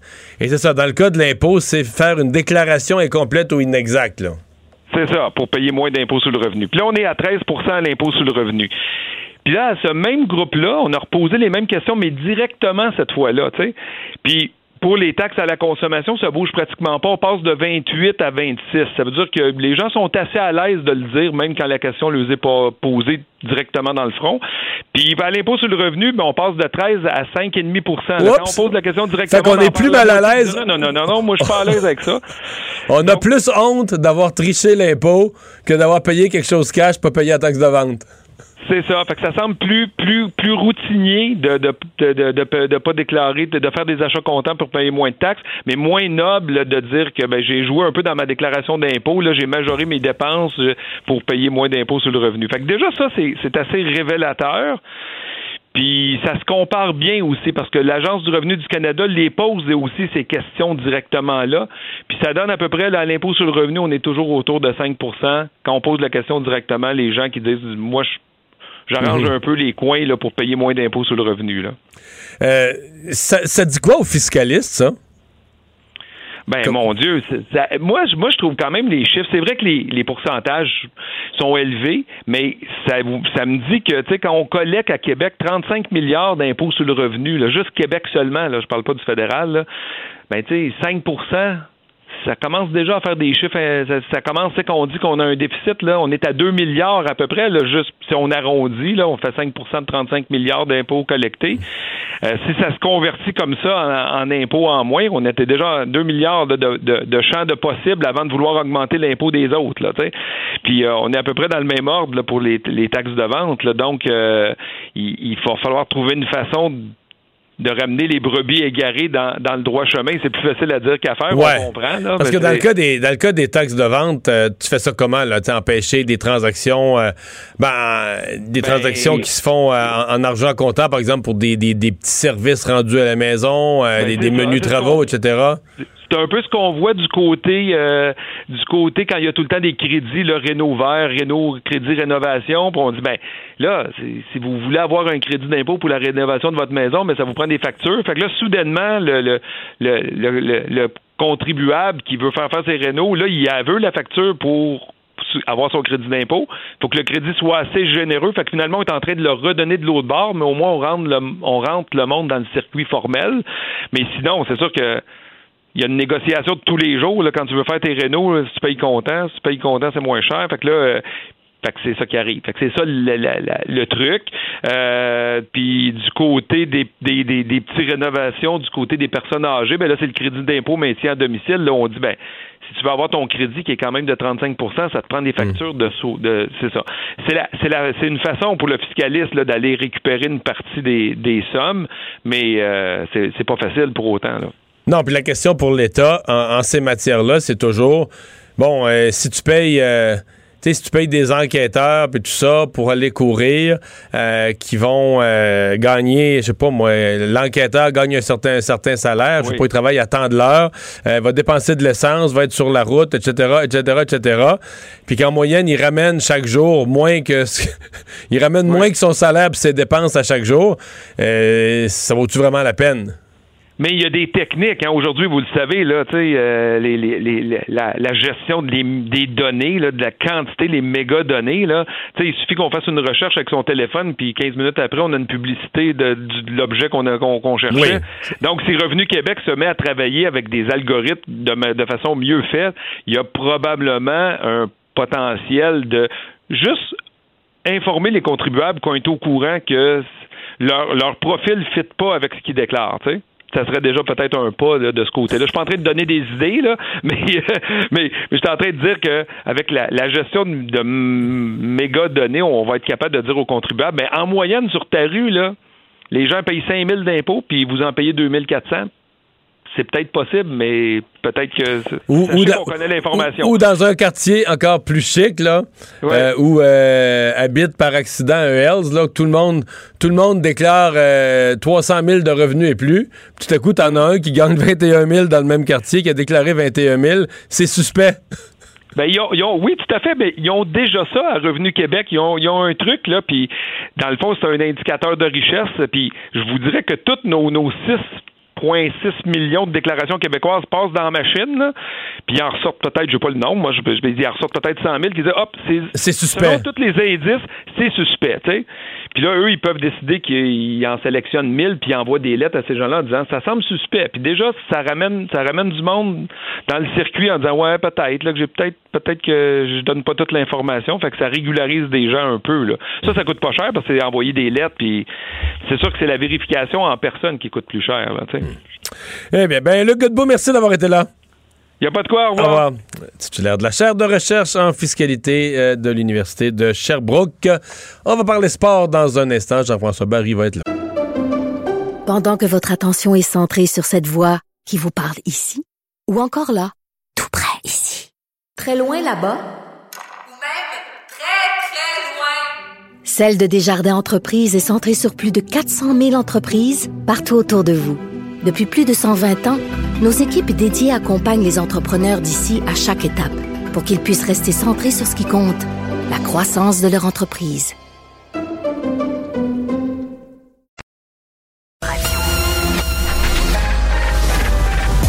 Mario Dumont et Vincent Dessureau. Des propos crédibles, avec des fois un brin de sarcasme. Ben, quand les nouvelles sont moins crédibles. Mario Dumont et Vincent Dessureau. Cube Radio. C'est le moment de parler sport. Jean-François Barry, salut. Hey, bonjour messieurs. Alors, euh, tu nous as parlé hier d'équipe Canada Junior pour le temps des fêtes. Là, on en sait davantage. Est-ce qu'on a l'alignement final? Oui, l'alignement final. Puis, euh, d'ailleurs, hier, tu me demandais s'ils jouaient leur premier match le 25 décembre. En fait, c'est le 26. OK. Donc, 26 premiers matchs. euh, oui, là, la- l'alignement est sorti aujourd'hui, donc les joueurs ont été euh, choisis. Après ça, là, on ne sait pas les trios, on ne sait pas qui sera le gardien partant, etc. Euh, ce qu'on sait, par contre, c'est qu'il y a deux Québécois qui ont été choisis. Euh, Jacob Pelletier et Devon Levy, le gardien dont je vous parlais euh, hier. Quatre gars de la Ligue junior majeure du Québec, donc évidemment Pelletier. Levy, lui, est, pas dans la Ligue, junior majeure du Québec, il est du côté des États-Unis. Mais Dawson Mercer, Jordan Spence et euh, Justin Barron ont aussi été choisis cette année. Ce qui est dommage, c'est qu'il y a plusieurs Québécois qui sont revenus bredouille aujourd'hui. Samuel Poulain, entre autres, on croyait beaucoup, beaucoup en ses chances, qui est le capitaine du Phoenix de Sherbrooke, un, un prospect pour les euh, Penguins de Pittsburgh, qui malheureusement n'a pas fait l'équipe. Mav- Maverick Bourque aussi et Lucas Cormier. Donc, euh, c'est triste, surtout pour Samuel Poulain, Mais lui, tu c'était vois, sa c'est pas beaucoup, c'est pas une grosse représentation de la Ligue junior majeure puis du Québec. Puis... C'est une très faible représentation. Euh, En fait, la Ligue junior majeure du Québec, c'est tel que tel. là. Je suis allé voir un peu parce que je me suis dit la même chose. Donc, c'est c'est deux Québécois et quatre joueurs de la Ligue junior majeure du Québec. Euh, si on regarde l'année passée, c'était trois Québécois, quatre de la Ligue junior majeure du Québec. Il y a deux ans, c'était cinq Québécois, six de la Ligue junior majeure Puis là, j'ai dit, il me semble que quand j'étais jeune, on en avait plus que ça. Puis, ben, pas tant que ça. En 2015, c'était quatre Québécois, puis c'était quatre gars de, la Ligue junior majeure du Québec. En 2010, 5 et 6. Et en 2005, 2 et 5 gars de la Ligue junior majeure du Québec. Fait que c'est faible, mais c'est pas là, on est à un ou deux joueurs près. Là. C'est pas si pire que ça. Ce qu'on peut réaliser, par contre, c'est que les maritimes sont les maritimes sont de, de- les joueurs sont de plus en plus meilleurs. C'est ça qui arrive, là, parce que dans le fond, il y a deux des quatre joueurs qui sont, dans la Ligue junior majeure du Québec, mais viennent des maritimes. Fait que ça, il va falloir quand même un jour se questionner sur notre développement ici à Hockey Québec. Ça, c'est sûr et certain. là. Donc, je pense que. Non, non, mais que tu parles du développement au Québec, ça, ça, c'est sous-entendu qu'on nos joueurs sont pas assez bons. Il y a toujours quand même la crainte que nos joueurs sont pas évalués justement. Là. Il y a des gens qui. À tous les ans, ça revient à ça aussi. Je sais pas ce qui est vrai ou pas là-dedans. J'ai de la misère à me faire une idée, mais. Mais moi, je- euh, honnêtement, cette année, je crois pas à ça. L'entraîneur, c'est André Tourigny. là. C'est un Québécois, puis on l'a vu à quel point ça a été difficile pour lui de retrancher Hendrix Lapierre, qui est, qui est un Québécois. puis tout ça. Fait que je, pense pas qu'il y avait un préjugé défavorable en partant. Ce que j'ai réalisé, honnêtement, j'ai passé beaucoup de temps après-midi à regarder tout ça. La défensive, on a rarement des défenseurs qui se, qui se pointent le bout du nez. Euh, des Québécois là, dans, ligue- dans, le- dans l'équipe euh, junior, là, ça arrive pas souvent. On a des gardiens, on a des attaquants. Euh, souvent, on va chercher des gros bonhommes. Puis, c'est connu, là, les, les gens de l'Ouest, souvent, sont plus gros physiquement que, que nous au Québec. là. Je ne sais pas si c'est notre morphologie qui est, qui est de cette façon-là. Mais moi, je pense plus qu'il va falloir un jour se rentrer dans la tête au Québec qu'on joue trop de matchs et qu'on ne pratique pas suffisamment. Euh, Puis quand je dis pratiquer, les aptitudes individuelles. Je ne sais pas si vous avez vu récemment, il y a un papier qui est sorti sur les Lions du lac Saint-Louis. Je pense que présentement, le tiers des gars qui sont dans la Ligue nationale de hockey, là, je dis le tiers, c'est peut-être 30 là, mais en tout cas, c'est assez impressionnant comme statistique, proviennent de cette structure-là. Fait qu'ils doivent faire quelque chose de bien, puis euh, sont allés les interroger pour voir qu'est-ce qu'ils faisaient de différent. Et eux, il y a des pratiques des pratiques, puis tu sais, des pratiques là, pas avec euh, des gardiens, puis tout ça, là, tourne alentour des Mhm. cônes, puis tourne alentour des cônes, puis travaille ton patin. Puis moi, ce que je reproche, puis tu sais, j'ai- été coach, là, puis si c'était à refaire, je ferais les choses bien différemment, puis j'ai vu mon fils passer par toutes ces étapes-là, puis on est trop focusé sur les matchs, sur les résultats, sur aller faire des tournois euh, par rapport au nombre de... de, de Pas assez de sur le développement des habiletés de base. Ouais, tu sais, moi, si c'était à refaire, tu sais, mon gars était bon, moi, quand il, quand il était jeune. là. Il jouait au centre tout le temps. Tout le temps, tout le temps, tout le temps. Mais je pense que si c'était à refaire, il serait bien mieux d'aller faire des petits tours à l'aile, Mm. des petits tours à défense pour pratiquer son reculon, pratiquer d'autres visions de jeu, pratiquer son maniement. Euh, combien de fois j'ai vu des entraîneurs au début de chacune des saisons, on a des, des euh, ils appellent ça les, leç- les leçons de hockey Québec. Là, mettons, c'est les 14 premières pratiques. Tu es supposé faire, mettons, des virages. Puis la deuxième pratique, c'est euh, des croisés. Puis la troisième pratique, c'est autre chose les entraîneurs skippent pratique dans une pour le plus rapidement possible commencer à faire des matchs leur apprendre à aller. Avant de leur apprendre où aller, il faut leur montrer à bien faire les choses. Fait que c'est sûr qu'on va devoir se questionner. Je veux dire, la, Fin- la Finlande, la Suède font mieux que nous là-dedans. Fait qu'il y, a- il y a quelque chose qui cloche, c'est sûr et certain. OK. Ça, ça, On t'entend bien. On n'en sortira pas. Même que cette année, il y a des gars qui l'ont à cause de la Ligue nationale qui ne jouent pas. Ça ça donne. Il y a plusieurs joueurs, sept joueurs de l'an passé qui reviennent. Tu sais, un gars comme, euh, comme Kirby Dack serait avec les Blackhawks de Chicago présentement. Fait que lui, c'est sûr qu'il prend le, le poste de quelqu'un. Ah a d'autres de ces gars-là. La bonne nouvelle pour le Canadien, Goalie, notre choix de, de cette année là, au repêchage, fait l'équipe. Et on a aussi John Mysack qui a, qui a fait l'équipe euh, canadienne. Donc, deux Canadiens. Puis si tu veux savoir la représentation complète, je t'ai tout calculé ça. Euh, la Ligue de l'Ouest, c'est 9 joueurs. La Ligue de l'Ontario, c'est 9 joueurs. Et la Ligue junior majeure du Québec, c'est 4 joueurs. Puis il y en a deux des collèges américains. Bon. Un bon calcul. Quand Ouais. même. C'est un bon révélateur. portrait. Ouais, ouais, c'est un bon portrait. Euh, Oui, mais en même temps, je vous avais dit, tu sais, quand j'avais fait mon entrevue avec André Tourigny, qu'il y a trois fois plus d'inscriptions en Ontario que euh, si on prend les Maritimes et le Québec ensemble. Fait que c'est normal, en Bon. bout de ligne, qu'il y ait trois fois plus de joueurs qui se développent. On parlait hier euh, de, de- de fausses cartes de hockey et là, il y en a une vraie et euh, vendue pour avant prix d'or. Hey, 1 million de dollars, en fait, 1 million 290 000 si on calcule les frais là, qui sont venus avec ça. C'est une carte de Wayne Gretzky. C'est la première fois qu'il y a une carte qui traverse le million. C'est une carte de 1979 de la compagnie Opechi. Et là, si vous vous dites, hey, il me semble que j'ai déjà eu ça. Ouais, j'en ai Ils chez nous. ont- Eh ben, mais ils en ont fait évaluer 5711 cartes au total. Il y en a plusieurs en circulation. Mais sur les 5711, il y en a seulement deux qui ont obtenu la cote de 10 sur 10 parce qu'elle doit pas, être pas bien conservée. Pas froissé, c'est ça. Là, pas, euh, moi, je peux dire que les miennes, là, je jouais avec, je les regardais. Ouais, je les coins sont un peu râpés. Oui, ouais, c'est ça. Là, ils passeraient pas le test. Mais j'en ai On eu en mettait pas masse. ça dans- On mettait pas ça dans des petites boîtes comme aujourd'hui ou dans des plastiques. là. Mais moi, là, ma- mes, deux, mes, genre, mes deux plus grosses, j'ai collectionné ça pendant 2, 3 ans, 3, 4 ans, je sais pas, genre 4, 5, 6e année, je sais plus quel âge exactement, là. Mais la première année, je m'étais fait une boîte de souliers, c'était tout croche. Mais la deuxième année, j'avais réussi à convaincre ma mère de m'acheter la boîte, là. Qui venait, tu pouvais la Oh. commander, là, dans la. La vraie, là. La vraie, oui, avec les, les cases par équipe et tout ça, là. Mais là, quand Là, un joueur avais- était échangé, j'allais le changer de case. ouais, c'est pas une joke, Mais- c'est vrai. Mais ils peuvent valoir quelque chose. Hein? Euh, ça a l'air qu'une carte de Gretzky recrue, ça vaut quand même 100, Ouais. 150 dollars, même si c'est magané. Mais un des problèmes. Parce que moi, présentement, euh, c'est un formulaire d'impôt. Parce que c'est du papier qui a été recyclé, Recyclé. qui a été recyclé puis qui est repassé, que cascade a repassé dans du nouveau. c'est peut-être du papier de toilette, même. Ah, c'est Euh, peut-être ça. me Que les gens s'arrachaient. avec ta carte de Gretzky. Bon, parle-moi des Euh, Mighty Ducks. que- Oui. Oui, Oui, t'avais pas fini sur la carte, oui. Ben, elle avait été achetée 465 000, fait que c'est quand même un beau profit. Il y a 4 ans qu'ils l'ont acheté 465 000. Ouais, il mérite son profit parce que pour avoir eu le courage de payer 465 000 il y a 4 ans. et- bon, les Mighty Ducks euh, de retour. Oui, mais pas les Mighty Ducks d'Anaheim. Non, les non, Mighty Ducks. Le film avec Gordon Bombay, vous devez vous souvenir de ça. Ah oui, l'arrivée en limousine sur la glace, j'espère qu'on va recréer ça Ben, là, dans la nouvelle version. Oui. Puis l'allée de canard, là, quand, euh, quand il allait derrière le but, puis là, il faisait le grand V, puis là, il Ah partait oui. comme des canards, Coin, puis il s'en allait dans la zone euh, coin. adverse. Hey, T'en plein ça, quoi, quoi, quoi. Mais ça, ça, ça va être une série, ce sera pas un film qui va être sur euh, Disney+. Puis dans le fond, j'ai l'impression qu'on essaie de faire une espèce de Cobra Kai. Je sais pas si vous avez écouté Cobra Kai, qui est une suite des Karate Kid. Là, c'est les, deux, les deux gars qui, s'étaient affrontés en finale, qui sont rendus vieux et qui partent leur, leur, leur dojo. Et là, je pense que c'est un peu le même principe. Donc, on, on y va dans la nostalgie et on repart la franchise des Mighty Ducks. Et demain, euh, c'est la finale de la MLS. Ouais. J'entends ton sourire dans la voix. J'imagine que tu vas être devant ton téléviseur.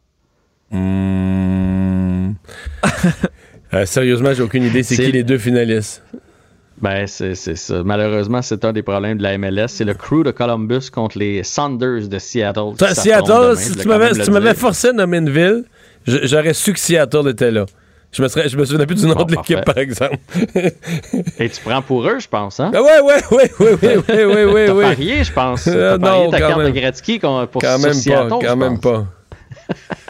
Fait que c'est demain Donc- et c'est à, TV c'est à TVA Sport pour les intéressés. Voilà. Et qui sont les favoris? Ah, Euh, moi, je pense que c'est Seattle. Seattle, Ouais. les favoris. Tu vois, on Ouais. est d'accord. Ouais. Hey, bonne fin de semaine. Ouais. Pendant que votre attention est centrée sur vos urgences du matin, vos réunions d'affaires du midi, votre retour à la maison ou votre emploi du soir, celle de Desjardins Entreprises est centrée sur plus de 400 000 entreprises à toute heure du jour. Grâce à notre connaissance des secteurs d'activité et à notre accompagnement spécialisé, nous aidons les entrepreneurs à relever chaque défi pour qu'ils puissent rester centrés sur ce qui compte, le développement de leur entreprise.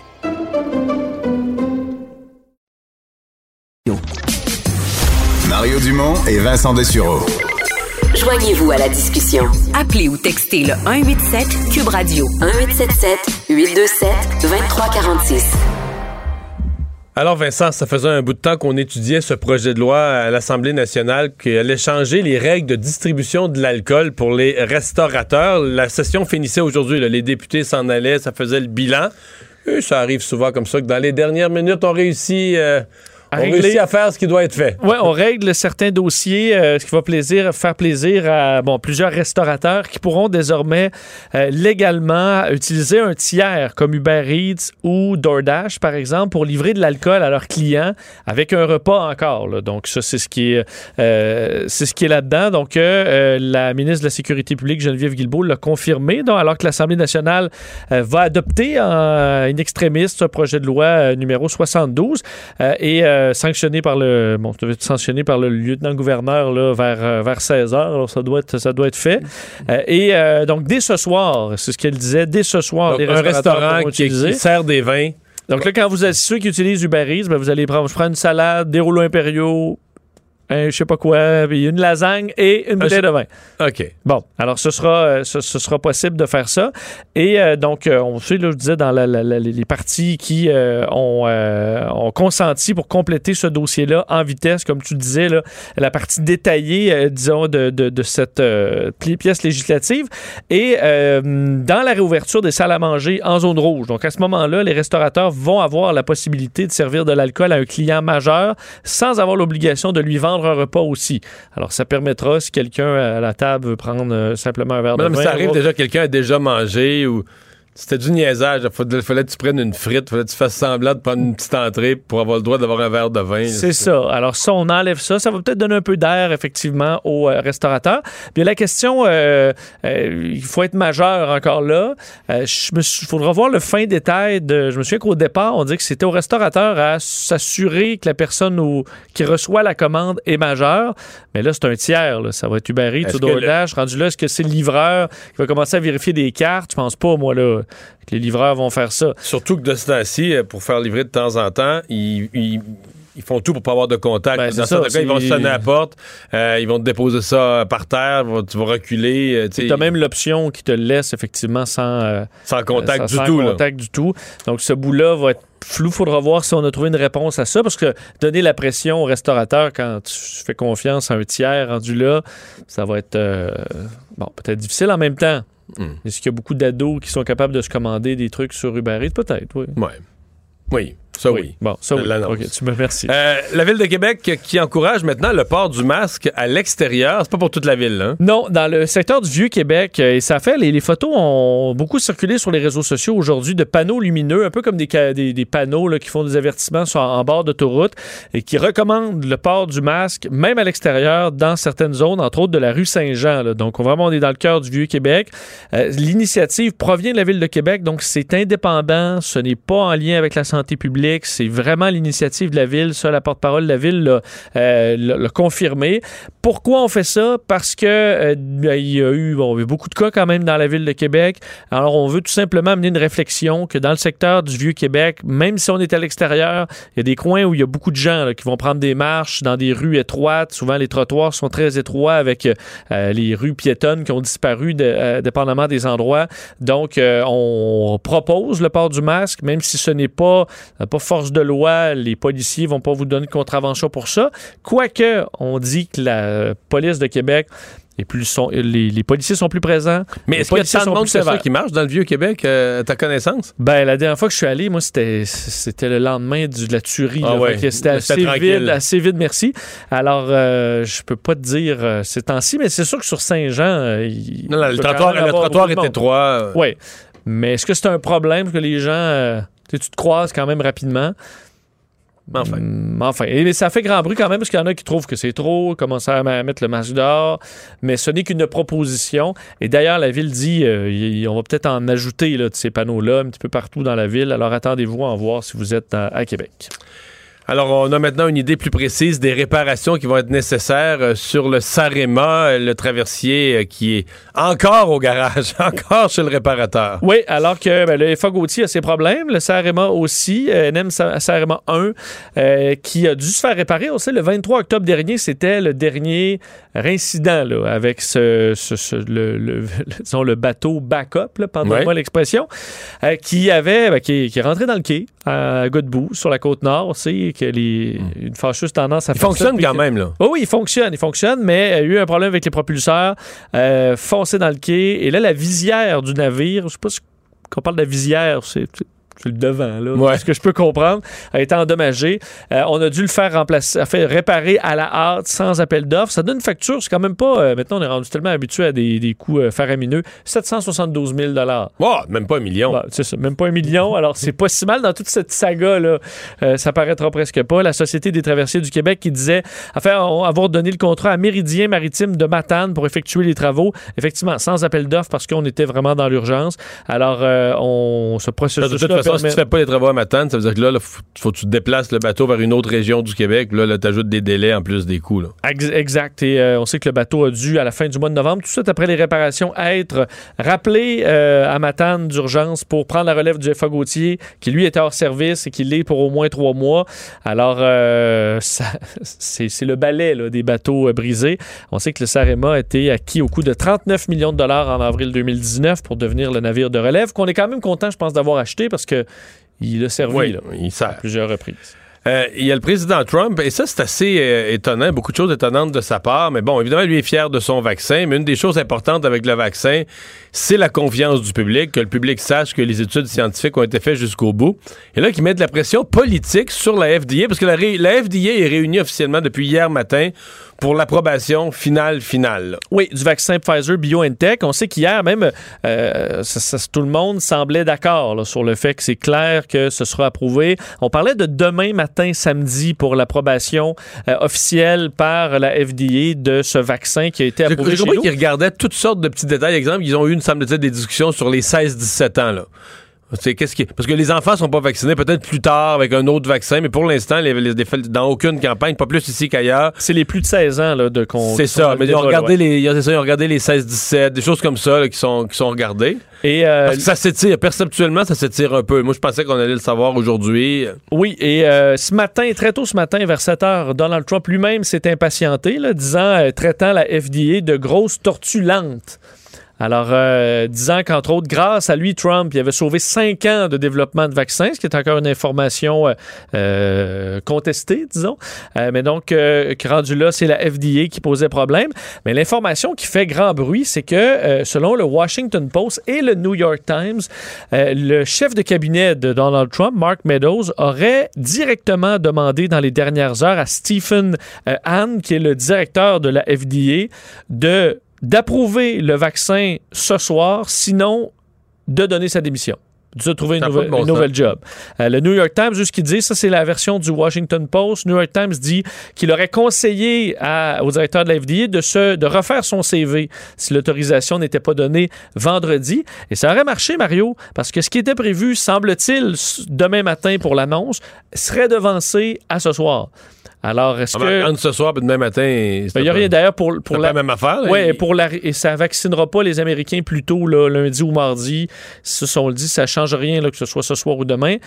Mais est-ce que quand même le, le fait de dire Mais est-ce que le président pourrait être vexé par le fait, par exemple, que le, le- le Canada, j'allais, dire le Bahreïn puis le Royaume-Uni, mais le Canada aussi euh, a approu- approuvé le vaccin plus vite parce que lui, là, il y avait tellement fait, oui. tellement fait de bruit sur le fait que l'opération Warp Speed puis que les Américains étaient premiers. puis- Ben, c'est sûr que oui. Moi, à mon avis, le fait. Parce que euh, la narrative de Donald Trump, c'est que c'est son vaccin et que c'est lui qui l'a fait. D'ailleurs, aujourd'hui, il, il publiait des messages d'un analyste de Fox News qui disait qu'on devait remercier Trump, que c'était le vaccin de Trump. Et lui, il publiait. Il faut se rappeler, c'est un vaccin allemand.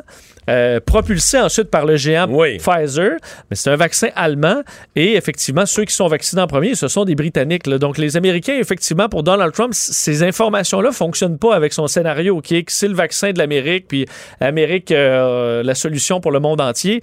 C'est pas ça dans la réalité.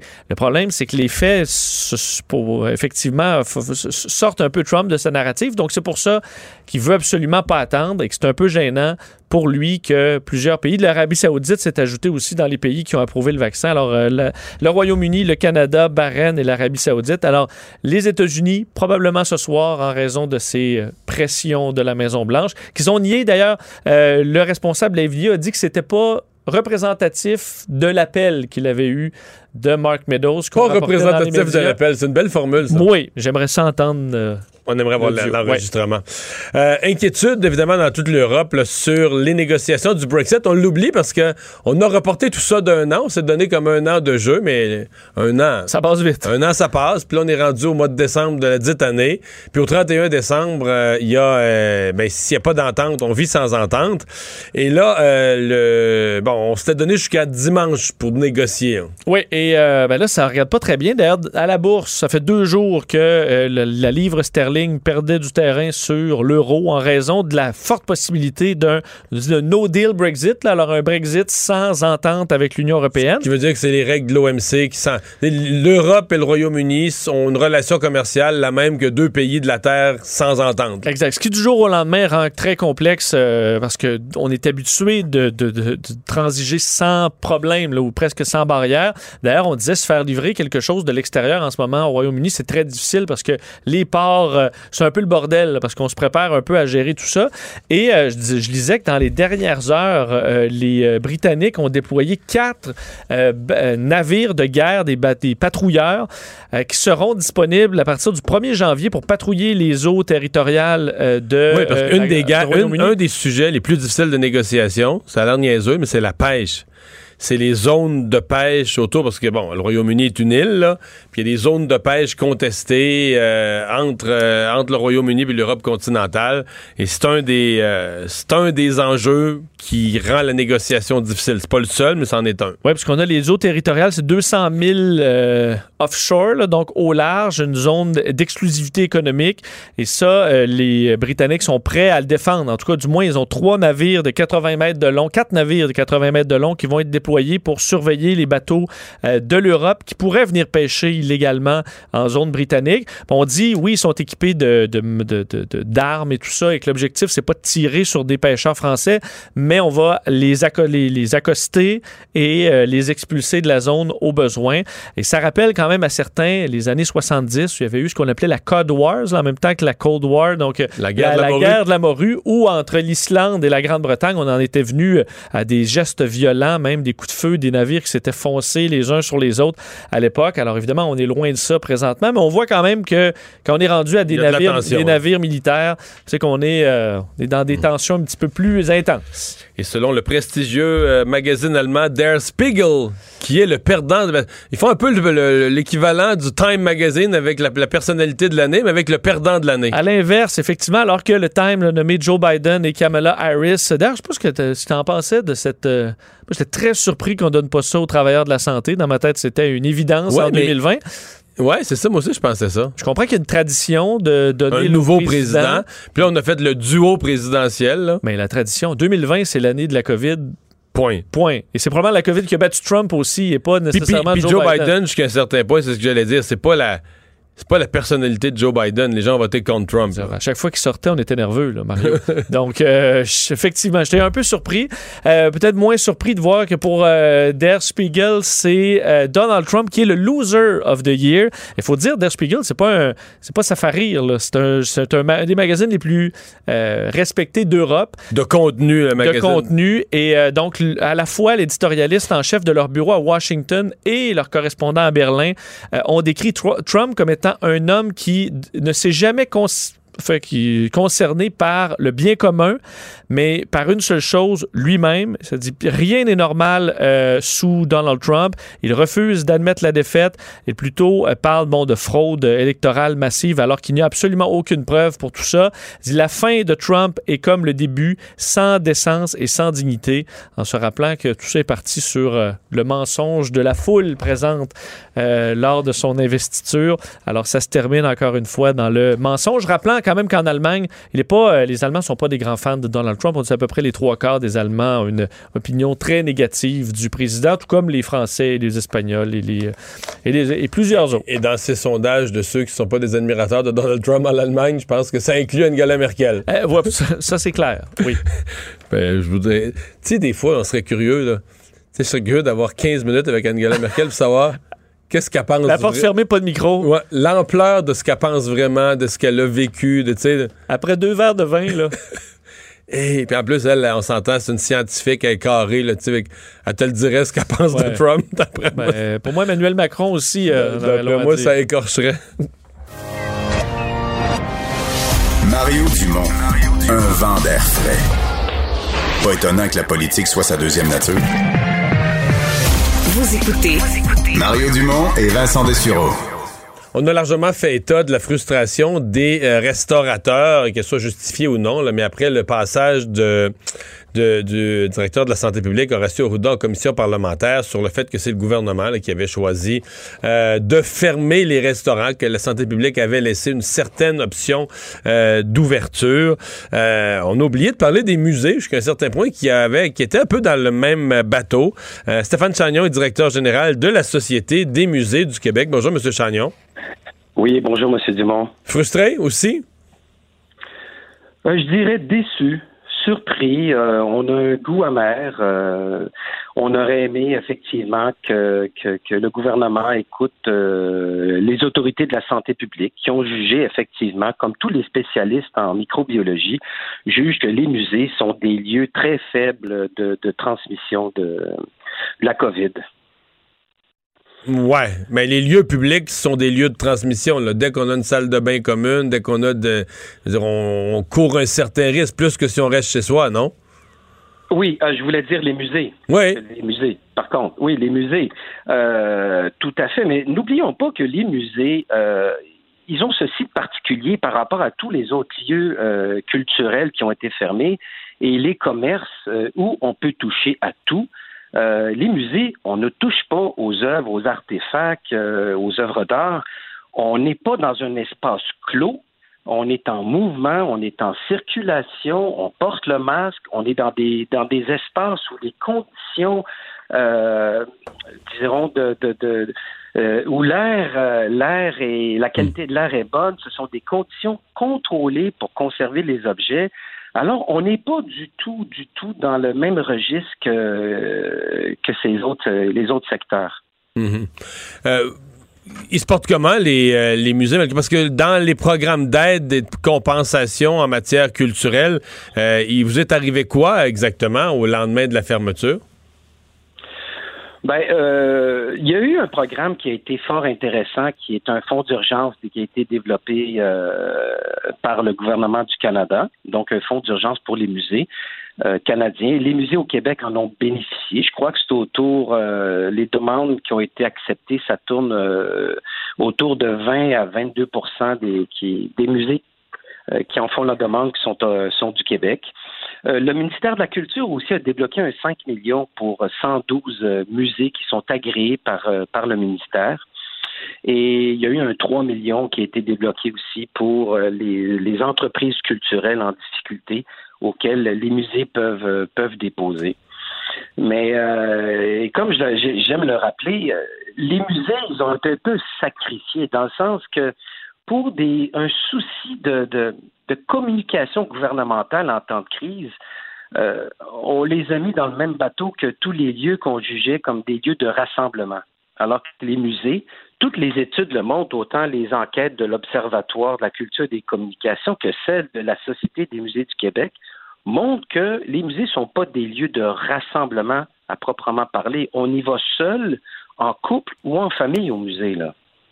Donc, c'est pas, on se retrouve pas dans un espace clos, fermé, assis à 1,5 mètres l'un de l'autre.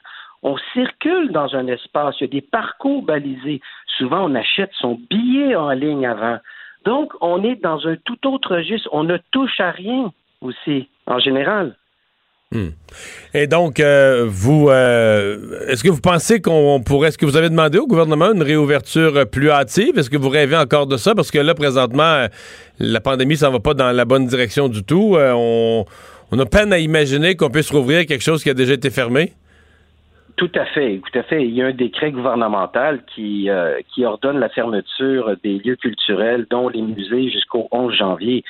Euh, nous, on- à la Société des musées du Québec, on reconnaît l'importance de mettre des mesures euh, de sanitaires. Et c'est c'est pas là le problème. Mais est-ce qu'on pourrait, euh, lorsque va venir le temps où les données épidémiologiques ou le, les données vont être plus favorables, est-ce qu'on pourrait penser au musée pour qu'il soit quelque part en janvier le premier secteur à réouvrir? Parce que parmi tous les secteurs fermés, c'est celui-là qui, Qui est le moins à risque. qui est le moins, le moins à risque. Donc, on s'attend à ce que, quelque part, euh, euh, en janvier, je ne sais pas si, euh, si la situation s'est améliorée. Évidemment, on s'attend à ce que les musées puissent être les premiers à être réouverts au, au public. Ouais. Donc, vous- on, est, on est réaliste. Là. On Non, non, je comprends pas, bien. Je comprends On est bien. réaliste. Euh, Est-ce que vous pensez qu'il y a des musées qui sont en danger financièrement? Est-ce que vous pensez qu'il y a des musées qui. Parce qu'on le dit de certains autres types d'établissements ou de restaurants. ou- Est-ce que vous pensez qu'il y a des musées qui ne rouvriront pas euh, le, jour où on va euh, le permettre? Parce qu'ils seront plus juste plus capables financièrement? Ça, c'est fort probable. Écoutez, sur du 1er avril au euh, 30 septembre, 120 musées ont répondu à une enquête. C'est 34 millions de pertes de revenus autonomes. Donc là, jusqu'au 30 septembre. Là, on n'a même pas calculé à partir de la fermeture des musées du 1er octobre. Donc, euh, si ça peut, si ça prolonge au-delà du 11 janvier, certainement. Au 11 janvier, euh, M. Dumont, sur 10 mois, les musées vont avoir été fermés 6 mois. Et euh, ça, c'est pour les plus chanceux, parce que quand les musées ont été les premiers à pouvoir réouvrir au public le 29 mai, rappelez-vous, c'était le premier secteur culturel et touristique à pouvoir réouvrir le 29 mai. Pour certains musées, ça a pu, ça a pu prendre euh, quelques semaines avant de réouvrir. Donc, euh, entre le début de la pandémie et, puis le, et le 11 janvier, on parle d'un minimum de six mois. Pour certains, c'est sept mois de fermeture. En dix mois, sept mois de fermeture, comment voulez-vous rattraper le retard des sommes, euh, des sommes perdues? Qu'est-ce Donc, qu'il y a- oui, oui. Ouais, qu'est-ce qui arrive avec les euh, bon, je connais quand même bien le monde des musées là, Euh, les expositions là, je parle pas des des musées par exemple qui sont plus à valeur historique etc qui vont, qui vont avoir tendance plus à avoir des expositions permanentes ou des exhibits permanents. Mais les musées d'art, les musées qui ont des qui ont oui qui ont une collection permanente là, mais qui ont aussi euh, des salles qui sont réservées pour euh, je sais pas moi c'était c'était Miro à Québec euh, il y a quelques mois ou tu sais des expositions qui sont là pour six mois, neuf mois, quatre mois. Là il y a certaines expositions qui auront été à peine vues, mais en même temps, je comprends que ces expositions-là, normalement, elles sont réservées pour tourner. Là. Une saison, elles sont à Montréal. La saison d'après, elles sont à Barcelone. La saison d'après, elles sont rendues à New York. Qu- Qu'est-ce qu'on va faire avec tout ça? Est-ce qu'il y a juste des occasions qui auront été perdues, des expositions que les Québécois n'auront pas pu voir? Ben, c'est un très bon point. Ce qu'on appelle ces expositions temporaires, euh, souvent les musées, pour renouveler le- le- le- le- l'offre euh, l'offre muséale, pour attirer de nouveaux visiteurs. Et euh, on sait que le milieu euh, muséal euh, attire quand même, bon an, mal an, euh, entre 14 et 16 millions de visiteurs par année. Et dont près de 70% sont des visiteurs individuels. Alors, ces expositions temporaires-là, euh, qui contribuent à, à amener euh, des revenus autonomes, des revenus de billetterie. Pour certains musées, ça peut équivaloir à 20, 25, 30, 40% de leurs revenus autonomes, ces expositions temporaires. Ce qui arrive, c'est que maintenant, évidemment, ils ont, ces musées euh, ont investi euh, des milliers de dollars euh, et euh, il n'y aura pas de retour sur investissement, c'est-à-dire que toutes les pertes euh, qu'ils vont avoir, que les musées vont avoir encouru pour ne pas avoir pu présenter ces expositions au public. Oui, parce que ça, cette exposition-là, il faut comme la, il faut la réserver, il faut la louer. Il y a, il y a un montant pour avoir l'exposition. Puis après ça, il y a les frais de transport, il y a la logistique. Là, c'est, là, par exemple, si c'est des, des, des, des toiles, ben là, il faut les déplacer avec la sécurité, etc. C'est une grosse opération. Tout à là. fait. Tout à fait. C'est les questions d'assurance qui sont énormes, le coût de transport qui est énorme. Euh, donc, euh, oui, pour certains musées, ça sera des pertes, euh, des pertes importantes. Là. C'est-à-dire que les dépenses vont avoir été beaucoup plus élevées que les revenus pour ces expositions qui vont avoir été vues au public Très euh, peu, là. pendant quelques jours, quelques semaines. Ça fait partie justement des, euh, des, des- vous savez, des, de, la réalité. Quand on dit qu'il y a près de, de 550 euh, travailleurs, travailleuses euh, spécialisés dans les musées qui ont perdu leur, leur travail entre l'été 2020 et l'été 2019, ben, ce sont des, des travailleurs spécialisés. euh, donc, est-ce qu'ils vont se tourner vers d'autres secteurs? Euh, ça peut être une perte d'expertise importante. là. De quand on réouvre un musée, euh, si on nous dit vous allez réouvrir le 12 janvier, Monsieur Dumont, on ne peut pas réouvrir si on nous donne l'autorisation de réouvrir le 12 janvier. Ben là, il faut rappeler tout ce monde-là. Faut, faut, faut les expositions qui étaient en cours de montage, il faut terminer le montage. Faut, euh, faut, faut, faut refaire des communications. Donc, euh, on peut pas réouvrir comme ça. Ça prend euh, de deux à quatre semaines avant de réouvrir un musée. Mais on vous souhaite la meilleure des, des chances. On va suivre comment tout ça évolue. Stéphane Chagnon, merci d'avoir été là. Merci, Le directeur Dumont. général de la Société des musées du Québec. On s'en va à une pause. Richard Martineau va être là après. Pendant que votre attention est centrée sur cette voix qui vous parle ici, ou encore là, très loin là-bas, Ou même très, très loin. Celle de Desjardins Entreprises est centrée sur plus de 400 000 entreprises partout autour de vous. Depuis plus de 120 ans, nos équipes dédiées accompagnent les entrepreneurs d'ici à chaque étape pour qu'ils puissent rester centrés sur ce qui compte, la croissance de leur entreprise.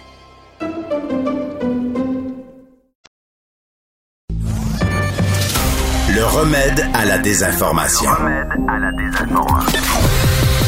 Mario Dumont et Vincent Dessureau. Cube Radio.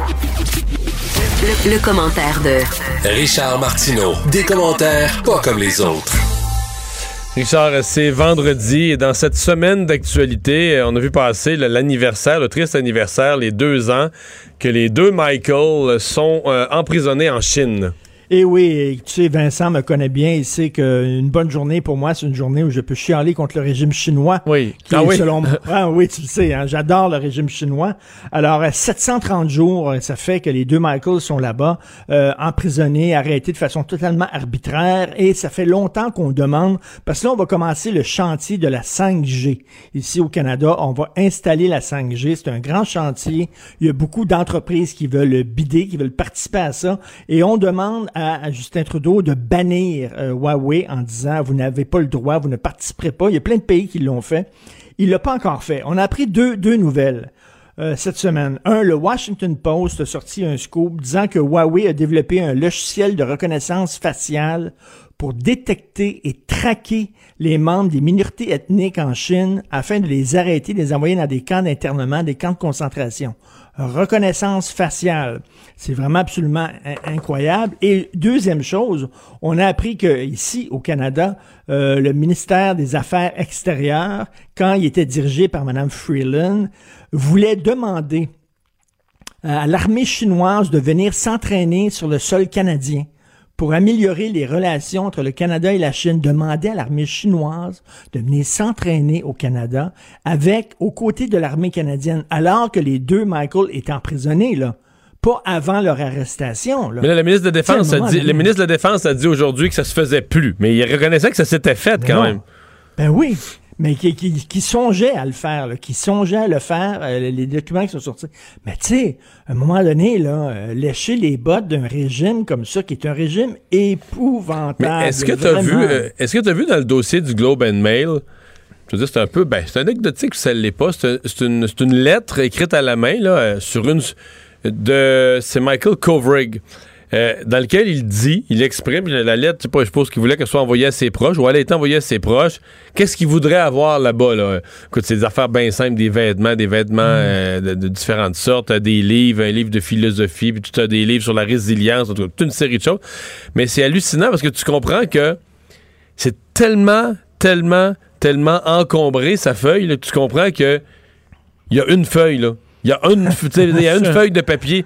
Mais c'est niaiseux comme symbole, mais ça en dit long sur ses conditions de détention. Tu dis, OK, le gars, c'est tout barbouillé son affaire, puis il a rajouté des affaires d'un marge parce que tu te rends bien compte que il y a une feuille de papier. Il a dû, il a dû écrire pendant une semaine à peu près, avec lui, il en rajoutait, tu sais, mais qu'il y a une feuille de papier. C'est incroyable. C'est Ouais. c'est extrêmement touchant. Pendant ce temps-là, Madame de Huawei, elle, est dans une Ouais, dans son château, là. luxueuse, un château. Et la petite gang là, de militants antiracistes, là, actuellement, le régime le plus raciste sur la planète, c'est le régime chinois.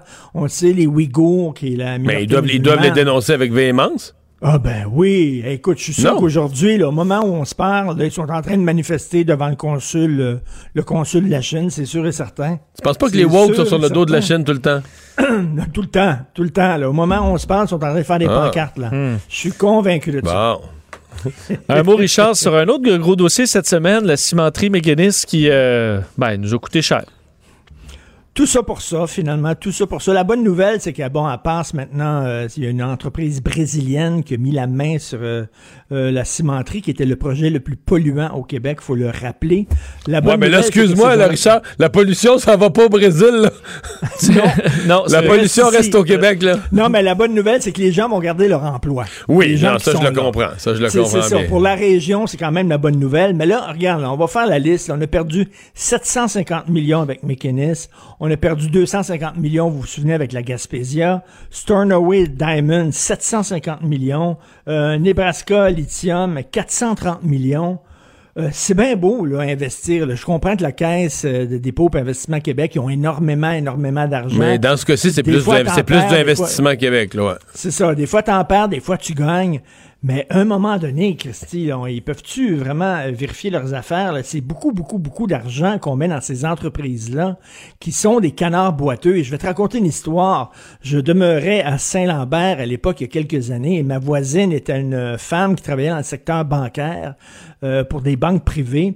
Et euh, Investissement Québec avait demandé de- de- de- d'aller euh, d'aller travailler chez eux.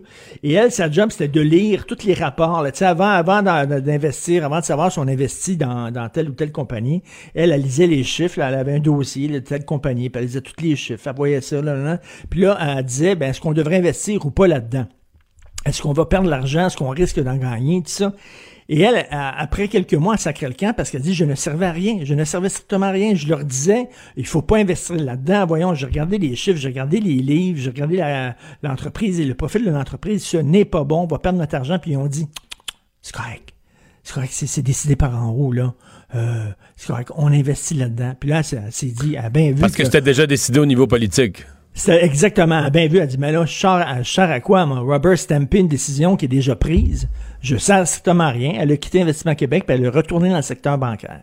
Alors voilà, des, fois c'est comme ça. Ce sont des décisions politiques plutôt que des, saines décisions financières. Finalement, tu veux me parler de ces deux juifs fastidiques euh, qui voulaient euh, poursuivre le gouvernement, en fait, qui ont poursuivi le gouvernement, qui ont perdu devant euh, la cour. Oui, ils ont perdu devant la cour. Écoute, moi, je trouve que c'est très, très, très intéressant, cette histoire-là. C'est sorti il y a quelques jours. Euh, eux autres, ils ont poursuivi le gouvernement du Québec en disant, nous autres, on n'a pas eu d'éducation. On a eu une éducation strictement religieuse. Tout ce qu'on connaît, c'est le, c'est la Torah. On n'a pas eu de cours de biologie, on n'a pas eu de cours de maths, et tout ça.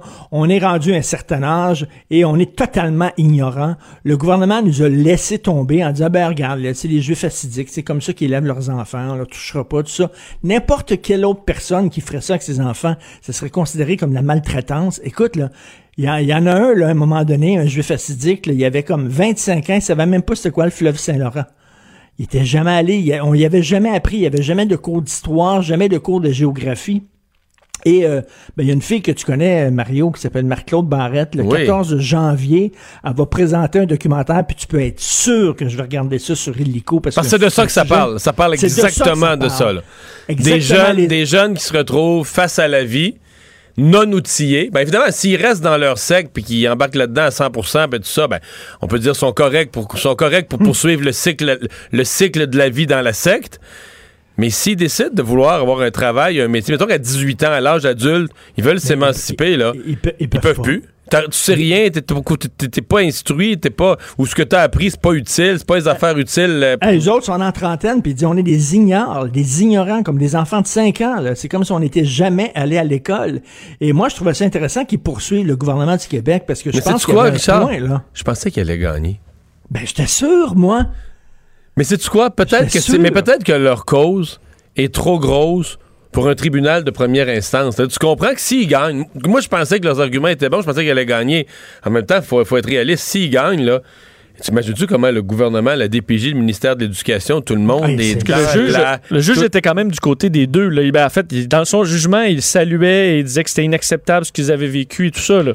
Il était quand même clair, mais Mais est-ce qu'un tribunal supérieur, parce que pour une. Tu sais, mettons, pour condamner un gouvernement, un ministère de l'Éducation, la DPJ, tout ça, une commission scolaire, une communauté religieuse, peut-être qu'il faut, peut-être qu'il faut la Cour suprême ou qu'il faut un tribunal tu vois, plus élevé. Sauf que Mhm. là, il faut que quelqu'un, ça prend Mais- des. Il n'y a pas les moyens, eux autres, là, financièrement, de, de payer les avocats pour monter Mais jusqu'à la ça Cour montre, suprême. et, et ça montre jusqu'à quel point, là, lorsque la religion s'en mêle, on, on- on recule. Tu sais, Joe Blow, là, Jean Tremblay, mettons, là, il, il retire ses enfants de l'école, il les met à la maison, puis il leur apprend rien que des niaiseries, puis des, des affaires de religion et tout ça. Ils ont aucune, euh, aucune éducation euh, digne de ce Non, nom. mais c'est parce que c'est ça. Euh, la DPJ que- va débarquer, là, la DPJ va débarquer, puis on va considérer ça comme une forme de maltraitance. Mais quand ça- c'est la religion, ah, On n'ose pas, mais Ah. c'est ça. C'est qu'au nom de la, au nom d'un extrémiste religieux, on n'ose pas. Exemple, ton, ton, ton Jean, que tu l'appliques ses enfants, mettons que lui, sa religion, c'est le Canadien. Puis nous autres, moi, mes enfants, ils jouent au hockey, puis je leur montre le hockey. Juste-. Puis ils connaissent par cœur, là. Ils savent combien de buts Jean Béliveau a... Demande-leur, là, Jean Béliveau, en 1963, combien de buts il a compté. Mes enfants, ils le savent, parce qu'ici, c'est le Canadien. Mais on va dire... Voyons, tu peux pas, euh, tu peux pas, ce loisir-là ne t'est pas permis, tu peux pas t'amuser à faire de tes enfants des spécialistes du Canadien, puis qui sont pas instruits pour le reste, tu comprends? Ça a tol- bon sens. on tolérera pas ça. Mais on c'est ça, pour des extrémistes religieux qui reviennent à l'équivalent, mon exemple est ridicule, mais ça revient à un équivalent. T'es spécialiste d'une religion, tu connais juste ça, tu connais pas le reste, tu connais pas les sciences, tu connais pas les maths, tu sais pas compter, tu sais pas écrire. il y a- y y un côté un peu méprisant de la part du gouvernement. Ah, ils sont comme ça, les acidiques. C'est de même qu'ils Non, mais c'est parce que leurs enfants, Mais euh, mais c'est parce que leurs enfants ont pas choisi ça. Ben non. Naissant on était sur le territoire québécois, ils deviennent, excuse-moi, ils deviennent des enfants québécois avec les mêmes droits que les autres. Ben, tout à fait. Euh, Ils ont été abandonnés par le système. Ils avaient. Moi, j'ai bien hâte de voir euh, le documentaire de Marc-Claude parce que quand j'ai lu ça, j'ai dit ça fait longtemps que je veux voir un documentaire là-dessus parce que c'est vraiment ça pose d'excellentes questions. Et il y en a au Ouais, moment mais où on se parle, il y en a documentaire- encore des écoles Ouais, religieuses. Tout à fait. Il y a un documentaire qui donne la parole à ceux qui l'ont vécu, là. Tout à fait. Hâte de voir ça 14 janvier. Hey, salut Richard. Salut, bon week-end. Le, le commentaire de Emmanuel Latraverse. Des analyses politiques pas comme les autres. Bonjour Emmanuel. Bonjour. Alors, tous les partis aujourd'hui à Québec qui faisaient leur bilan de la session parlementaire, euh, bon, évidemment, beaucoup de COVID dans le bilan, mais pas juste ça. Euh, non, pas juste ça. Euh, je te dirais, moi, je pense que le- la politicienne pour laquelle ça a été la session la plus euh, importante, difficile, ça a certainement été euh, Dominique Anglade, tu sais. Parce que c'était vraiment son entrée sur la scène politique et c'est le moment qu'elle a eu pour essayer de commencer à se définir une image, une voix, euh, se débarrasser aussi des préjugés négatifs que plusieurs avaient à son endroit. Ça a été quand même, et c'était pas une courbe d'apprentissage facile là, dans les dans dans les Mais, circonstances. mais est-ce que tu lui donnes une note de réussite pour ce- la mission que tu viens de décrire? Ben moi je lui dirais, euh, moi je lui donnerais certainement un, un B là. Ah, je donnerais un B+, pas, euh, je donnerais un B+, moi. Oui, oui, BB+. Là, tu vois, c'est moi, moi j'ai toujours peur d'être trop généreuse dans ces trucs-là. Là. Ah. Mais je pense qu'elle a plutôt euh, réussi, elle a trouvé un ton, réussir à faire preuve d'empathie dans les circonstances et d'essayer de maintenir sa formation politique sur l'angle des enjeux constructifs, des propositions. Euh, et ça, c'était particulièrement, euh, particulièrement différent. Donc, je pense que ça a été plutôt euh, plutôt euh, réussi de ce côté-là. Mais c'est sûr que tous les regards sont essayés de dresser un, un bilan du gouvernement Legault qui, seulement à cause des circonstances, a eu un automne tellement difficile. Tu sais. Ouais. Euh, bon, le, le gouvernement fait son bilan, euh, dit avoir fait le mieux dans les circonstances. Toi, tu retiens quoi du bilan du gouvernement? Mais je retiens- moi, je retiens qu'il est passé au travers. ouais, c'est une façon de voir. Mais c'est, c'est pas peu dire, là. Regarde autour de nous, là. Euh, Toronto est confiné. La moitié de, de l'Ontario est en, est en confinement pour un mois. Ils sont en Euh, confinement plus que nous, là. Les commerces sont fermés oui, là-bas. beaucoup plus. Oui, oui, les commerces sont fermés. C'est vraiment, euh, tu sais, puis on aime ça se comparer euh, à l'Ontario. Donc, c'est sûr que la gestion de la pandémie est pas impeccable, mais on a réussi à garder. Si je pense que le, le, le, le gouvernement peut dire, ouf, on est passé au travers. Et ça, euh, dans les circonstances, je pense que c'est déjà une victoire. On va pouvoir, décortiquer, analyser. Il a été trop lent à prendre telle, telle, telle, telle décision.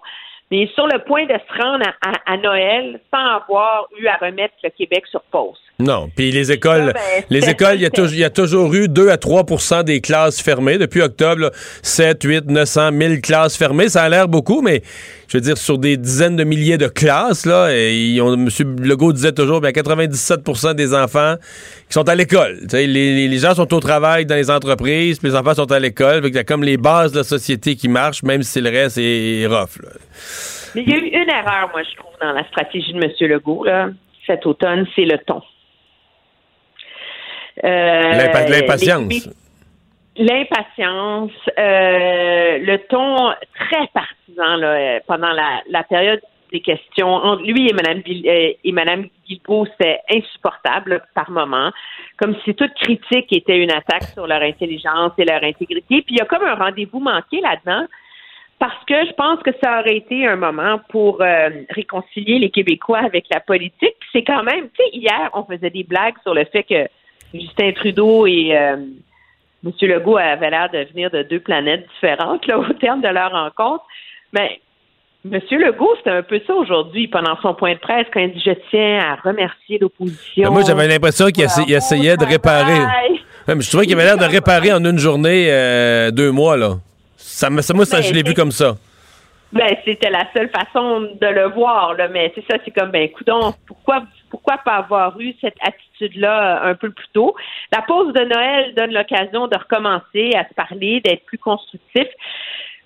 Moi, si j'étais M. Legault, je garderais ça pour euh, jusqu'à la fin de la COVID, là. Ouais. Ouais, je pense que oui. Il y a une leçon, euh, il y a une leçon là-dedans. Euh, un, un petit mot sur euh, parce qu'il y en a, on a parlé de Mme Anglade, son arrivée, euh, l'entrée en scène de Paul Saint-Pierre Plamondon. Tu la juges comment? Ben, je le juge assez réussi. C'est pas évident euh, comme entrer en scène en milieu de session dans un parti euh, un peu euh, déglingandé, dans une course qui n'a pas intéressé grand monde. Moi, les moi, les interventions que j'ai vues de sa part, j'ai vu un chef mature, serein, organisé. Je pense qu'il a fait une relativement bonne première impression. Maintenant, euh, c'est sûr que je veux dire, c'est rien comparé au reste du travail qui lui reste à accomplir. Non, c'est ça. Les Laurentides qui passent euh, en zone rouge, euh, c'est une région quand même que tu connais bien? Oui, moi, je pense que c'était nécessaire. Ah ouais, c'était nécessaire? Ben, regarde. Mais c'était plein de monde de Montréal tout- toutes les fins de semaine. Là.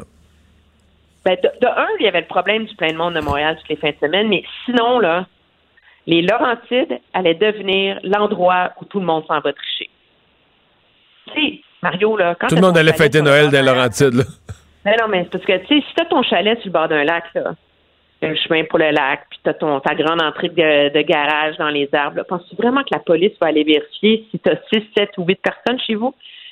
Alors, tu sais, il y a beaucoup de monde qui disait, ben regarde, là, ma famille, ils vont venir au chalet, on va passer 4-5 jours ensemble, ça va être le fun. C'était le lieu où tout le monde allait pouvoir aller tricher parce que les rassemblements étaient permis, parce que c'était en zone orange. Donc, à un moment donné, moi, je pense que l'impact des Laurentides sur le reste de la province aurait été grave. Et sans compter que c'est soit tu mets des barrages à chaque sortie d'autoroute jusqu'au Mont-Tremblant, ce qui est ingérable parce que les gens ont le droit d'aller skier. Alors quoi, là, tu demandes aux gens leur adresse, leur contrat de location, leur billet de ski, je veux dire, oublie ça. Ou tu mets la région en, zone rouge. Je comprends que les commerçants sont furieux, là. Je le serais aussi si j'étais à leur place, mais il y avait, ça posait un risque monumental à cause de la quantité de villégiatures et de gens euh, des Laurentides, de l'Outaouais, d'un peu partout qui se retrouvent là. C'est comme un point de chute central pour tellement de familles. là.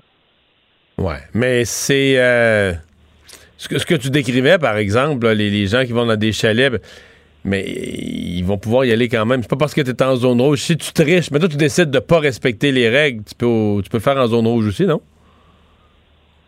Oui, mais les- gens se donnaient bonne conscience parce qu'en jaune rouge, c'était permis de se retrouver. En zone orange, ah oui, tu comprends, oui, c'est ça. Là, là, là, ils vont savoir qu'ils sont. euh, En zone orange, tu avais le droit. Fait que tu pouvais bien partir de Montréal puis aller voir ton, tes amis au chalet, là. Ça, ça devenait difficile à contrôler justement parce que les rassemblements étaient permis. Tandis que là, s'ils sont pas permis, ben ils sont pas permis pour tout le monde, puis ça force un, resserrement obligatoire, là.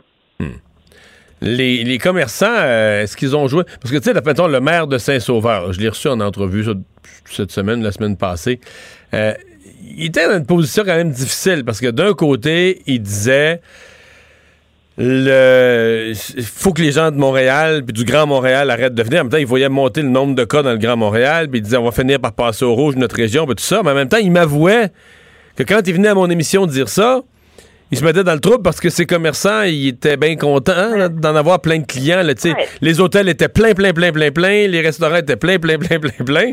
Oui, puis on n'a pas vu les commerçants de cette région-là euh, se porter volontaires pour carter les gens à l'entrée puis s'assurer que les gens des zones rouges euh, rentrent pas dans les restaurants. Là. Ben, c'est ça, là. Alors, c'est tout ça, tout ça fait en sorte que, objectivement, c'est de toutes les, les décisions les plus difficiles à prendre qu'a pris M. Legault depuis le début de la pandémie pour moi, celle-là était une évidence.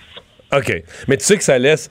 À chaque fois qu'on en rajoute là, des, petites plaques comme ça en zone rouge, là, ça nous rappelle combien. Moi, il faudrait que je refasse mon calcul, mais la dernière fois que je l'avais calculé, c'était 9% de la population du Québec qui habitait pas en zone rouge. Puis là, t'enlèves, bon, deux MRC, c'est pas énorme, mais ça veut dire qu'il te reste le, le nord du Québec, l'Abitibi, la Côte-Nord. Euh, La le- la Côte-Nord. après ça, ben, il te reste euh, l'autre de l'Outaouais rural, le, le nord de l'Outaouais rural, la vallée de la Gatineau, la Gaspésie, la moitié du bas du fleuve, la plus petite moitié du bas du fleuve. Je te dis, là, c'est quelques petites plaques ici et là. euh, ben, des grandes plaques en termes de territoire, mais des, des petites zones en termes de nombre de population. C'est plus beaucoup de monde là, qui vivent en zone rouge au Québec. Là. Ils vivent hors Non, zone rouge, Jay. C'est plus facile aussi pour le gouvernement de, de le faire maintenant. Puis pour essayer de, de resserrer, là, le but, c'est de se rendre à la fin du mois de mars. Ouais, effectivement. Alors, on verra ce qu'il va annoncer la, la, la semaine prochaine, mais de toute façon, on se l'est dit mille fois, tu peux pas changer la courbe si tu resserres pas les consignes, c'est mathématique. Donc, c'est la décision qu'on attend au début de la semaine. Merci beaucoup, Emmanuel. Au revoir. Au revoir. Alors, on va s'arrêter. On... Je commente l'actualité au retour. Pendant que votre attention est centrée sur vos urgences du matin, vos réunions d'affaires du midi, votre retour à la maison ou votre emploi du soir, celle de Desjardins Entreprises est centrée sur plus de 400 000 entreprises à toute heure du jour. Grâce à notre connaissance des secteurs d'activité et à notre accompagnement spécialisé, nous aidons les entrepreneurs à relever chaque défi pour qu'ils puissent rester centrés sur ce qui compte, le développement de leur entreprise.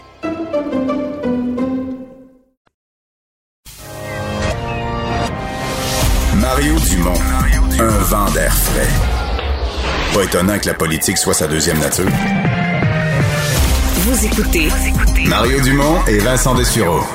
Cube Radio. Cube Radio. En direct à LCN. On rejoint Mario Dumont dans son euh, studio à Cube. Mario, fin de session, travaux suspendus jusqu'à la mi-février. François Legault qui a finalement dit oui aux oppositions. Il va ramener les, rencontres hebdomadaires, comme pendant la première vague. Ben, c'est une bonne décision. En fait, je devrais dire, c'était une erreur euh, d'avoir dit non à ça, d'avoir dit non à Mme Anglade au cours des dernières semaines. Et on a senti aujourd'hui Ouais. au niveau du ton, M. Legault, qui a voulu remballer quelques semaines où on l'avait senti euh, plus impatient. Bon, faut dire qu'il y avait eu des moments d'impatience, euh, accusait l'opposition des fois euh, d'encourager quasiment par certaines de ses questions la désobéissance ou de créer de la confusion. Mais l'intérêt de tous l'intérêt général dans une période, on le sait, il va encore avoir des décisions difficiles à prendre au cours des semaines à venir.